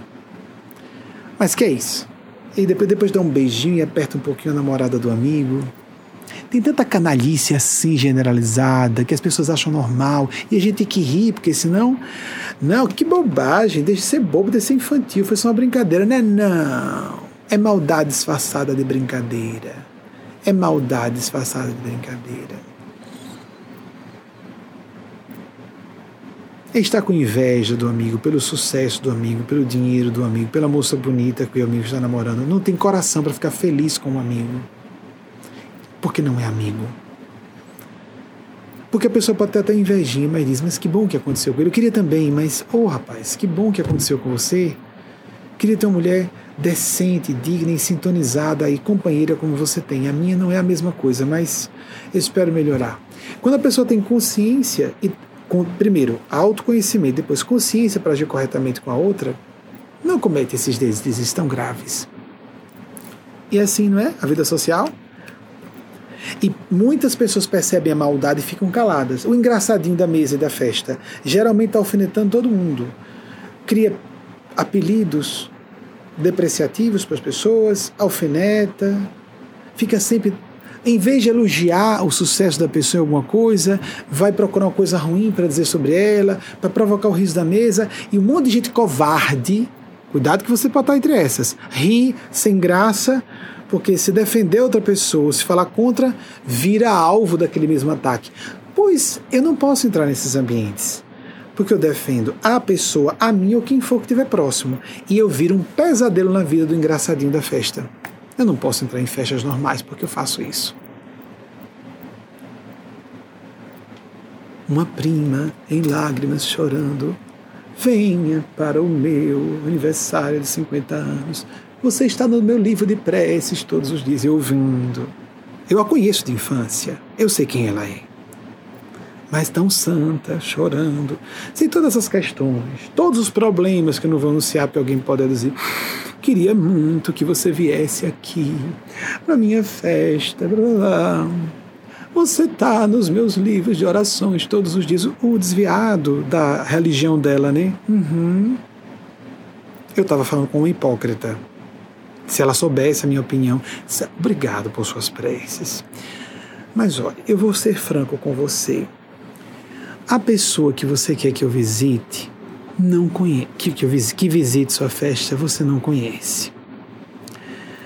O que eu estava acostumado na adolescência a fazer, a rir sem graça com piadas de pessoas perversas, vai ser respondido de modo qualificado, porque eu vou devolver a pessoa falando das mediocridades, imbecilidades e perversidades dela no mesmo tom calmo e de brincadeira, e ela não vai, ela vai parar de rir. Eu vou criar um climão na sua festa. Eu não vou para sua festa para criar um climão. Porque se uma pessoa que é tida como bem-sucedida na família chega com o coração desarmado, é atacada. Ela só não é atacada se ela atacar. Raras exceções. Não, aquela coisa de muitos primos, muitos sobrinhos, muito. É o padrão. Jesus disse: Jung falou a mesma coisa. As pessoas começam ligadas à família biológica e depois se ligam a famílias culturais, de interesses. Vocês já notaram como é muito comum pessoas muito bem-sucedidas serem afastadas de familiares biológicos? Já notaram? Essas pessoas se sentem vítimas. É padrão. Elas têm um monte de histórias, elas criam toda uma racionalização de que elas são vítimas. Não são. Observem, em todas as áreas. Observem. Só ficam juntas quando partilham interesses econômicos ou profissionais ou de sucesso juntos. A não ser exceções de amigos sinceros. Continuam amigos.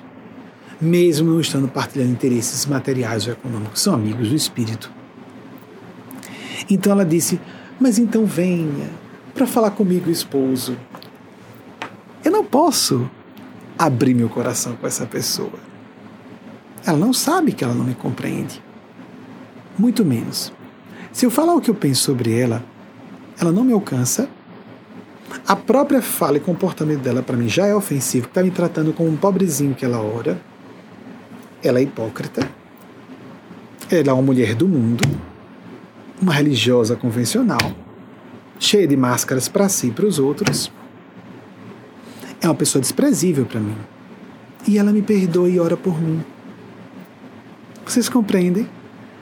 Então vim aqui só, não, só com o com meu marido conversar. Eu não tenho nada a conversar com ela. Ela está disponível para me ouvir? Não, não. Eu tenho, eu tenho amigos, eu tenho amigas. Nós escolhemos os amigos. Algumas pessoas ficam magoadas que querem ficar nossas amigas e a gente não retribui. Tem que ser dos dois lados o interesse. Para amizade. E se eu fico mal, poxa, eu fui lá, me ofereci para ser amigo, é mesmo? Eu sou bastante conhecido em Sergipe há muitos anos, quando lancei o programa TV, estava numa roda com quatro amigos e uma pessoa chegou, pegou metade da conversa, nossa, preciso sair mais com o Benjamin. Ok, tá certo, você é a torcida do Flamengo. Um amigo disse isso. Foi grosseiro. Não é questão de uh, ser ou não ser bom amigo, é que as pessoas têm que respeitar, elas imaginam que, poxa, que grossura, eu fui tão amável, eu fui lá, fui gentil e não quis conversar comigo. Então, a gente recolhe, a gente retrai. Os dois lados têm que querer o contato. Senão, se eu tenho bom senso, eu não vou me sentir vítima, eu vou me sentir invasivo. Se eu tenho bom senso, epa, e, desculpe, recuo. Não precisa ser uma pessoa pública. Porque com pessoa pública fica bizarro, né? É, é bem óbvio isso. No caso, eu como figura pública. Mas com pessoas comuns. Se a gente se aproxima, fala, a pessoa não quer, pronto, a gente recolhe, volta atrás. Direito da pessoa. Respeitamos o espaço da pessoa. Se nós não temos, se temos em homenagem a quem? Para ser bonzinho, para ser educado? Não. Se nós temos um padrão de decência, de princípios, isso cria um padrão mental, que a pessoa acredita ou não nisso, existe. Essa história New Thought, New Thought funciona mentalizar algumas coisas, algumas coisas acontecerem. Funciona tanto quanto a gente tomar cocaína e ficar alto por um tempo. O que define realmente destino das pessoas não é mentalizar, é ser melhor, sentir e avaliar a vida em outro nível. Se nós temos um padrão de decência, de dignidade, de transparência nos relacionamentos, nós cada vez atraímos pessoas melhores para nossa intimidade. E as que não estão nesse padrão começam a naturalmente ou serem afastadas ou nós as determinamos. Nós determinamos que elas se afastem. Devemos fazer isso. Como disse Sócrates, dize-me com quem andas e dir-te-ei quem és. E algumas pessoas, por exemplo, não aconteceu muito. Pessoas de é, muita influência, poder, dinheiro. No correr das décadas, todas essas me procuraram. E quando quiseram que eu fosse franco, não estavam acostumadas à franqueza, estão acostumadas à sua adulação. Mas elas juravam que não. Mas se o tom muda, a pessoa se ofende. Ou seja, conscientemente ela quer franqueza e transparência, só se a franqueza e transparência for elogiosa com ela.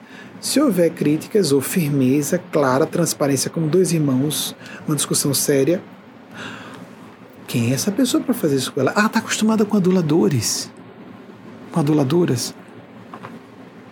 Ou pessoas na família que ocultam o que estão pensando para adular o familiar e conseguir algum benefício. Cercado de falsidade, inclusive dentro da família. Quantas pessoas são autocríticas em todas as posições em que elas estão? Busquemos ser amigos sinceros, que nós atrairemos pessoas sinceras. A gente percebe escalas de amigos cada vez melhores quando vamos nos permitindo. Deixa ir, não quero essa pessoa perto de mim. Nós temos que ser fraternos, temos que dar o nosso melhor a todas as pessoas, mas na intimidade tem que haver uma paridade vibratória. Lamentavelmente, no meu caso, eu coloquei um caso lá atrás, mas eu vivo, eu vivo um sistema de semiclausura há muitos anos. Eu vivo uma vida sacerdotal, né? Eu apenas com meu marido e um amigo irmão. Quase não tenho contatos sociais, e na quarentena nem está fazendo muita diferença para mim. Mas, mesmo à distância, eu tenho dificuldade enorme com correspondência eletrônica, lógico, lógico. Há pessoas que quero muito bem que eu não posso ter contato por falta de tempo, que eu vivo a vida sacerdotal. Mas eu estou trazendo para vocês, de forma geral, como a gente deve agir com as pessoas. A gente tem que dobrar o amigo, a base você vai ter que se modificar e me tratar com respeito. Se a pessoa não respeita, a gente se afasta. Respeito não se negocia. Confiança, respeito, amizade, a gente negocia. A pessoa apresenta, a gente se afasta. Paciência, diz uma vez, oh, você foi desrespeitoso agora. A pessoa, de novo, de novo, de novo ela quer É o sistema de relacionamento dela. É o padrão dela. É estrutural. A gente não tem que mudar ninguém. Oh, de novo você me vitimou, tá vendo, você tá errado. Fica com culpa, peça desculpas e mude. Não, não tem que fazer papel de vítima, não. A gente foi vitimado, vamos nos defender.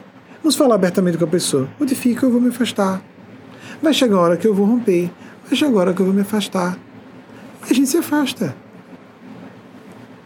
Simples assim. Ou então tem uma coisa boa. Aquela pessoa que se afasta magoada e não sabe o favor que nos está fazendo. Ou oh, menos um para mandar embora, foi embora sozinha. Porque uma coisa é fraternidade, perdão e amor impessoal, e outra coisa é intimidade, que tem a ver com afinidades e trabalhos comuns em função de um propósito maior. São coisas diferentes. Uma coisa é fraternidade, outra coisa é hipocrisia social. Oh, meu amor, como você está. E não sente nada. Ou então é só social aquilo ali. E se existem mulheres, pareciam coisas só com mulheres? Não, com homens também. Entre mulheres entre homens, em relações afetivas, amicais, em relações biológicas familiares, que são instintivas. Se é só o biológico, é um perigo.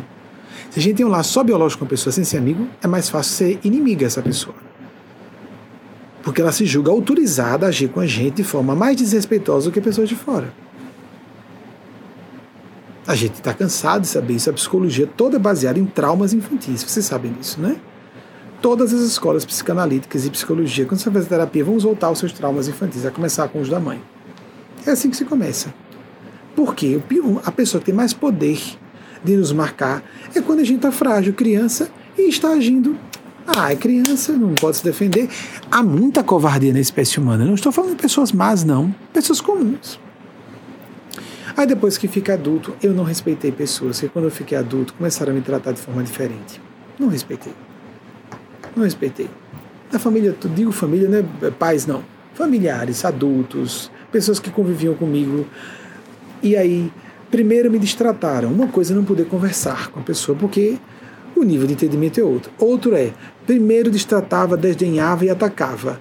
Aí depois que fica uma pessoa com algum destaque, alguma qualquer tipo de característica, eu trato diferente. Né? Não respeito. Sou uma pessoa de máscaras, de cálculos. Não, não merece respeito. Porque há pessoas, por exemplo, como eu vivi numa sociedade muito homofóbica, isso era geral, creio que não seja culpa só de uma pessoa. Só havia uma pessoa na família, toda, dos dois lados, que me defendia quando havia ataques, porque tinha um tio biológico extremamente preocupado em vigiar minha sexualidade.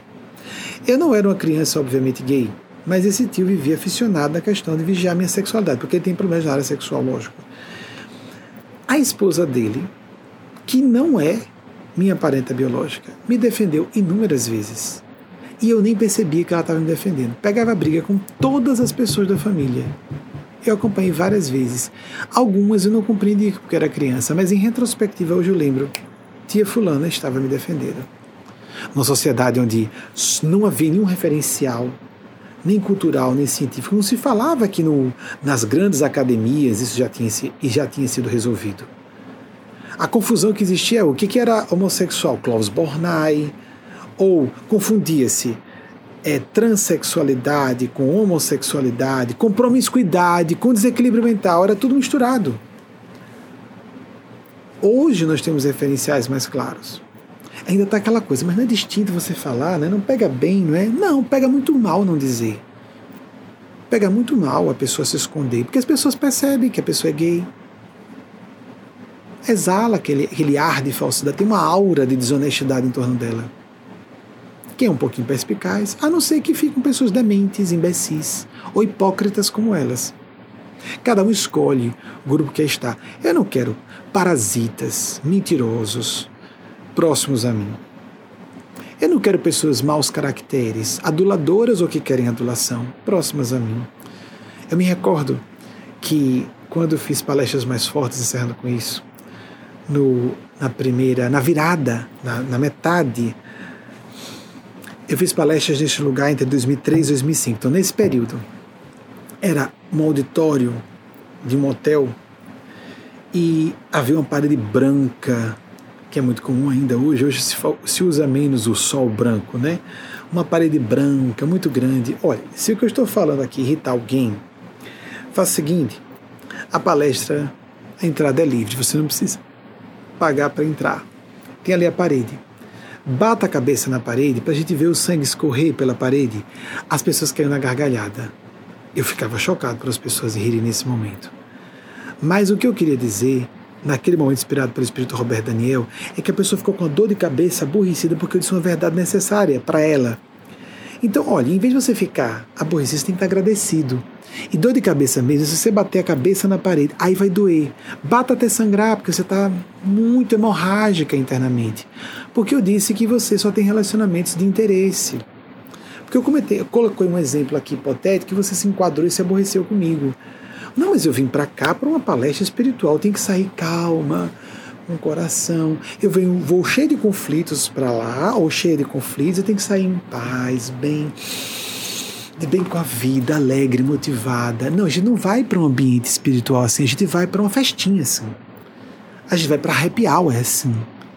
Se a gente vai para um ambiente espiritual decente, a gente sai remexido. Se uma pessoa tem um compromisso com a espiritualidade, por exemplo, em vez de fugir de ouvir uma palestra como essa, ela vai ficar até o fim. Ou pega um pedaço, vou voltar para ver tudo. Poxa, esse cara tocou em assuntos que eu quero. Deixa eu processar esses conflitos. Gostei, gostei. Quem está comprometido quer isso. É como aquele aluno que está interessado em matemática. Nosso professor passou equações, mais exercícios. Eu quero fazer, eu quero aprender.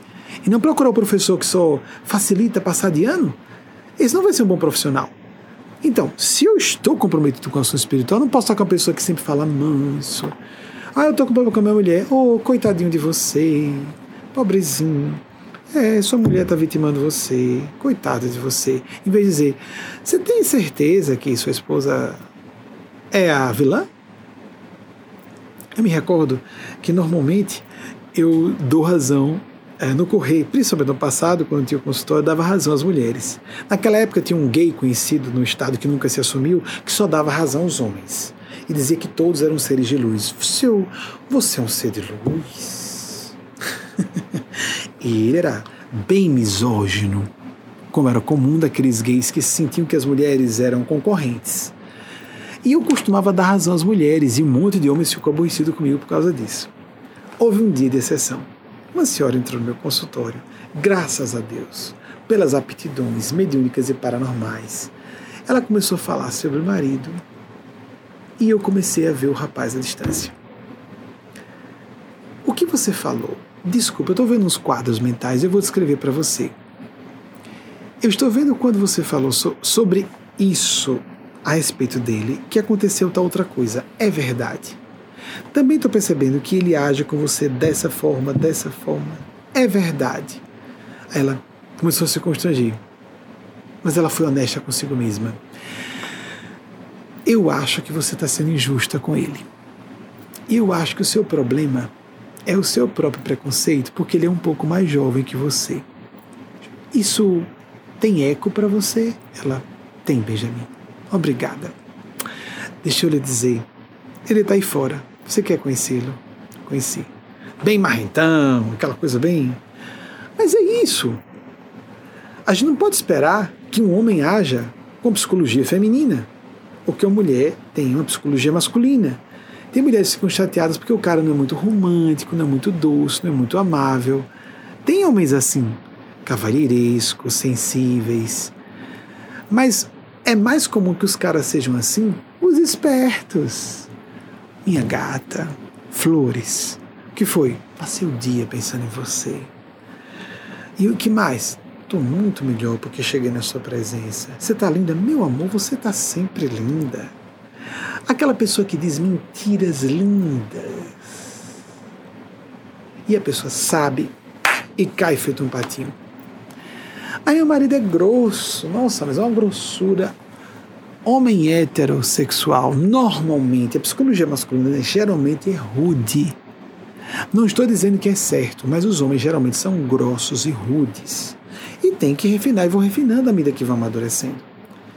Aí o mais falante, o mais minha gata, Que aí, tô suas ordens, o que você quiser, você que manda. Não, você. Eu sou feminista. A mulher tá na frente. Ele não dá uma cantada grosseira.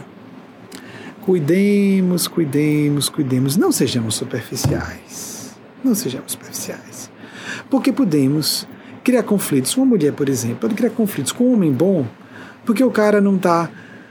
Ah, você mudou o penteado hoje, meu. Ah, percebeu? O homem não vê o penteado normalmente. Diga, ó, oh, meu amor, mudei o penteado. Ah, sim, você gostou? Pergunte.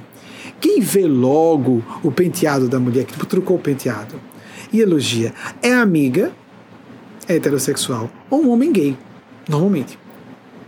Há exceções, mas é o padrão. Ai, amiga, você acredita que eu me maquiei e arrumei meu teu roupa? Fulano não percebeu, não disse nada. Pronto, é um homem hétero normal. É o padrão.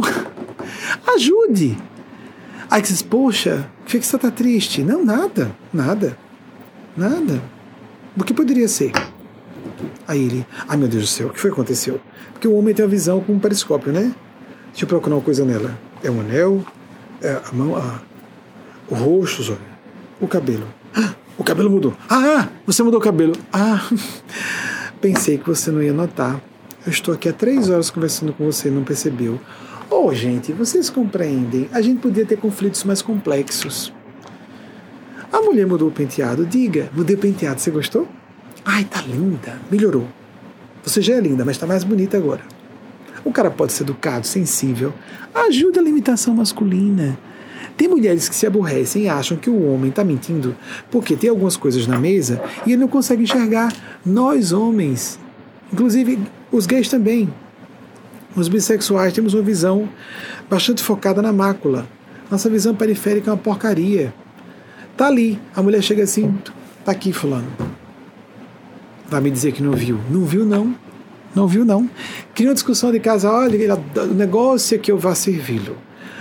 O, o, o, a, o, potinho de ketchup estava na frente dele, ele não enxergou vermelho na frente dele.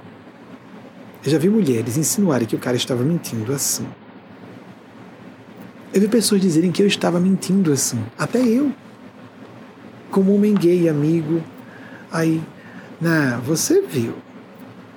Fulana, para que eu ia mentir sobre isso? É só me dizer onde está, não estou pedindo para você pegar. Ao seu lado direito. Ah, sim, está. Não tinha visto. Eu e 99% dos homens. Já pensou quantos conflitos de casais surgem assim? Como, por exemplo, o homem costuma no ato sexual estar no hemisfério esquerdo ou direito. Não consegue falar. Enquanto a mulher está no ato sexual, ela fala, fala, fala, fala. Aí então ela termina, o cara geralmente sente sono, ela oh, fui usada. Não, fisiologicamente, fisiologicamente, a maior parte dos homens, com exceções, tem sono depois do ato sexual. E não me disse nada romântico, nada lindo, citou coisas tão lindas para ele durante, e ele não falou nada, me usou. Aí o cara ouve, é, realmente ela tem razão, eu vou tentar falar. Aí, para tentar falar, ele sai do hemisfério cerebral direito, onde está tendo toda a experiência emocional, sensorial, etc., e vai para o esquerdo, onde tem a fala. Quando ele faz isso, aí então o, o equipamento desativa, ou não funciona direito, ou ele não consegue chegar lá, alguma coisa acontece. Aí, então, Fulano, eu amo você e perde a função e. Tá vendo? Você não me ama. Não, vamos estudar neurociências para a gente não cometer erros elementares como esses. E percebemos que homens e mulheres são de planetas diferentes, como diz Dr. John Gray. homens são de Marte, mulheres são de Vênus. E desculpem, amigos e amigas, a terra dos LGBTs, porque a quantidade, o percentual de pessoas que estão em destaque na política, na ciência, na cultura, em todo lugar que são LGBTs, vocês não acreditam se souberem do que nós sabemos os bastidores. Sabe por quê? Porque amadurecem mais cedo, sabem que o mundo está contra elas e resolvem agir de forma guerreira e pertinaz. E na sua persistência conseguem muito mais enquanto muitos héteros, na normatividade de uma convenção que está a seu favor desde cedo, ficam muito ingênuos e despreparadinhos para enfrentar as pancadarias pesadas de um universo cheio de dissimulações e falsidades como a Terra ainda é.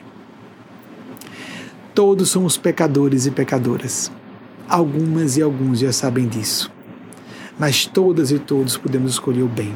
E quem se beneficia primeiro somos nós próprios, porque perceberemos onde o mal está e onde está mais, mais facilmente. Não vamos acertar sempre. Onde pessoas dissimuladas, estão ou não, porque nós saberemos quando estamos sendo transparentes, embora nos ocultemos. Não temos que nos expor, não é falar a verdade o tempo inteiro, a gente oculta. Toda pessoa responsável e decente faz isso. Quem disser que não faz mente, está mentindo. A gente, ocultar uma informação é o mesmo que guardar sigilo de si ou de outras pessoas. As pessoas, mas se a pessoa tem consciência de que está sendo decente, está sendo íntegra, está com a intenção de fazer o bem, ela detecta a energia e os padrões diferentes de outras pessoas e vai melhorando cada vez mais o seu ciclo de convívio e suas linhas de destino. A vibração que atrai pessoas e situações, situações melhores. Vamos procurar agulha no palheiro, porque não é agulha, é um ovo de ouro. O reino de Deus, o ouro que representa o self, como disse Jung. A espiritualidade legítima é a humanidade plena. É o que nos distingue dos animais. Animais têm instintos, animais têm rudimentos de inteligências, têm emoções, têm empatia. Os mamíferos, por exemplo, quem tem animais domésticos sabe disso. Tem rudimentos de personalidade. Animal mais ciumento, mais generoso, entre cãezinhos e gatinhos as pessoas veem isso. Mas discernimento, dignidade moral, devoção a Deus, a prática da espiritualidade, assim como o conhecimento científico, tecnológico, a elaboração mental mais sofisticada, isso é humano. Mas é apenas uma elaboração intelectual, apenas um desenvolvimento do cérebro animal. Mas a distinção e dignidade espirituais, não. Só nós, seres humanos, temos isso. Só nós começamos a demonstrar a bolota de divindade que jaz em nossos corações. A semente de anjo de um dia lá na frente que seremos, quer acreditemos ou não. Mas o pequeno passo que demos, um pouco todos os dias, vai nos beneficiar muito. E sugiro enfaticamente a todas e todos vocês: faça prece todos os dias. Para cá, Fale com Deus. Deus está mais próximo, mais próximo de você do que sua própria respiração, e Deus é infinita bondade. Existem seres que são supraordenadores e podem interferir no seu caminho. Chame de ETs, forças supraconscientes da mente, anjos, santos, Espírito Santo de Deus, Jesus, Maria, dê o nome que você quiser. Fique na sua religião Desligue-se da sua religião. Tenha contato parcial ou não com ela. Não importa, siga o que seu gosto profundo, espiritual, não de não ter conflitos, siga a paz e a bliss. Quem traduziu em português é felicidade e em paz. Paz e felicidade, como o Pedro Paz é para dizer. Siga isso. O que deixa você mais em paz e faz com que você se sinta mais alinhado com sua consciência, seus princípios, o que você sente ser o eixo de quem você é. Isso é o caminho de Deus. Não importa se dentro ou fora de religiões convencionais. Se você é ateu ou ateia, tenha cuidado quando você falar com pessoas que é a mesma coisa que ser homofóbico e falar com gays sobre sua homofobia. Ser racista e falar com negros ou negras ou mestiços e mestiças e falar de como você julga inferiores a essas pessoas. Cuidado. Tenha respeito com os sentimentos sagrados, os mais sagrados dessas pessoas. Guarde para si. Reflita e estude um pouco mais sobre o assunto. E respeite a dignidade do ser humano em seu lado mais nobre, mais avançado, que será generalizado no futuro. Que Maria Cristo, que Nosso Senhor Jesus e o grande anjo, em nome da face maternal e paternal de Deus, nos abençoe e nos protejam, hoje e sempre, assim seja. A seguir, a mensagem de Gênesis em Mateus Nacleto, recebida de Maria Cristo. Até o próximo domingo, se a Divina Providência autorizar.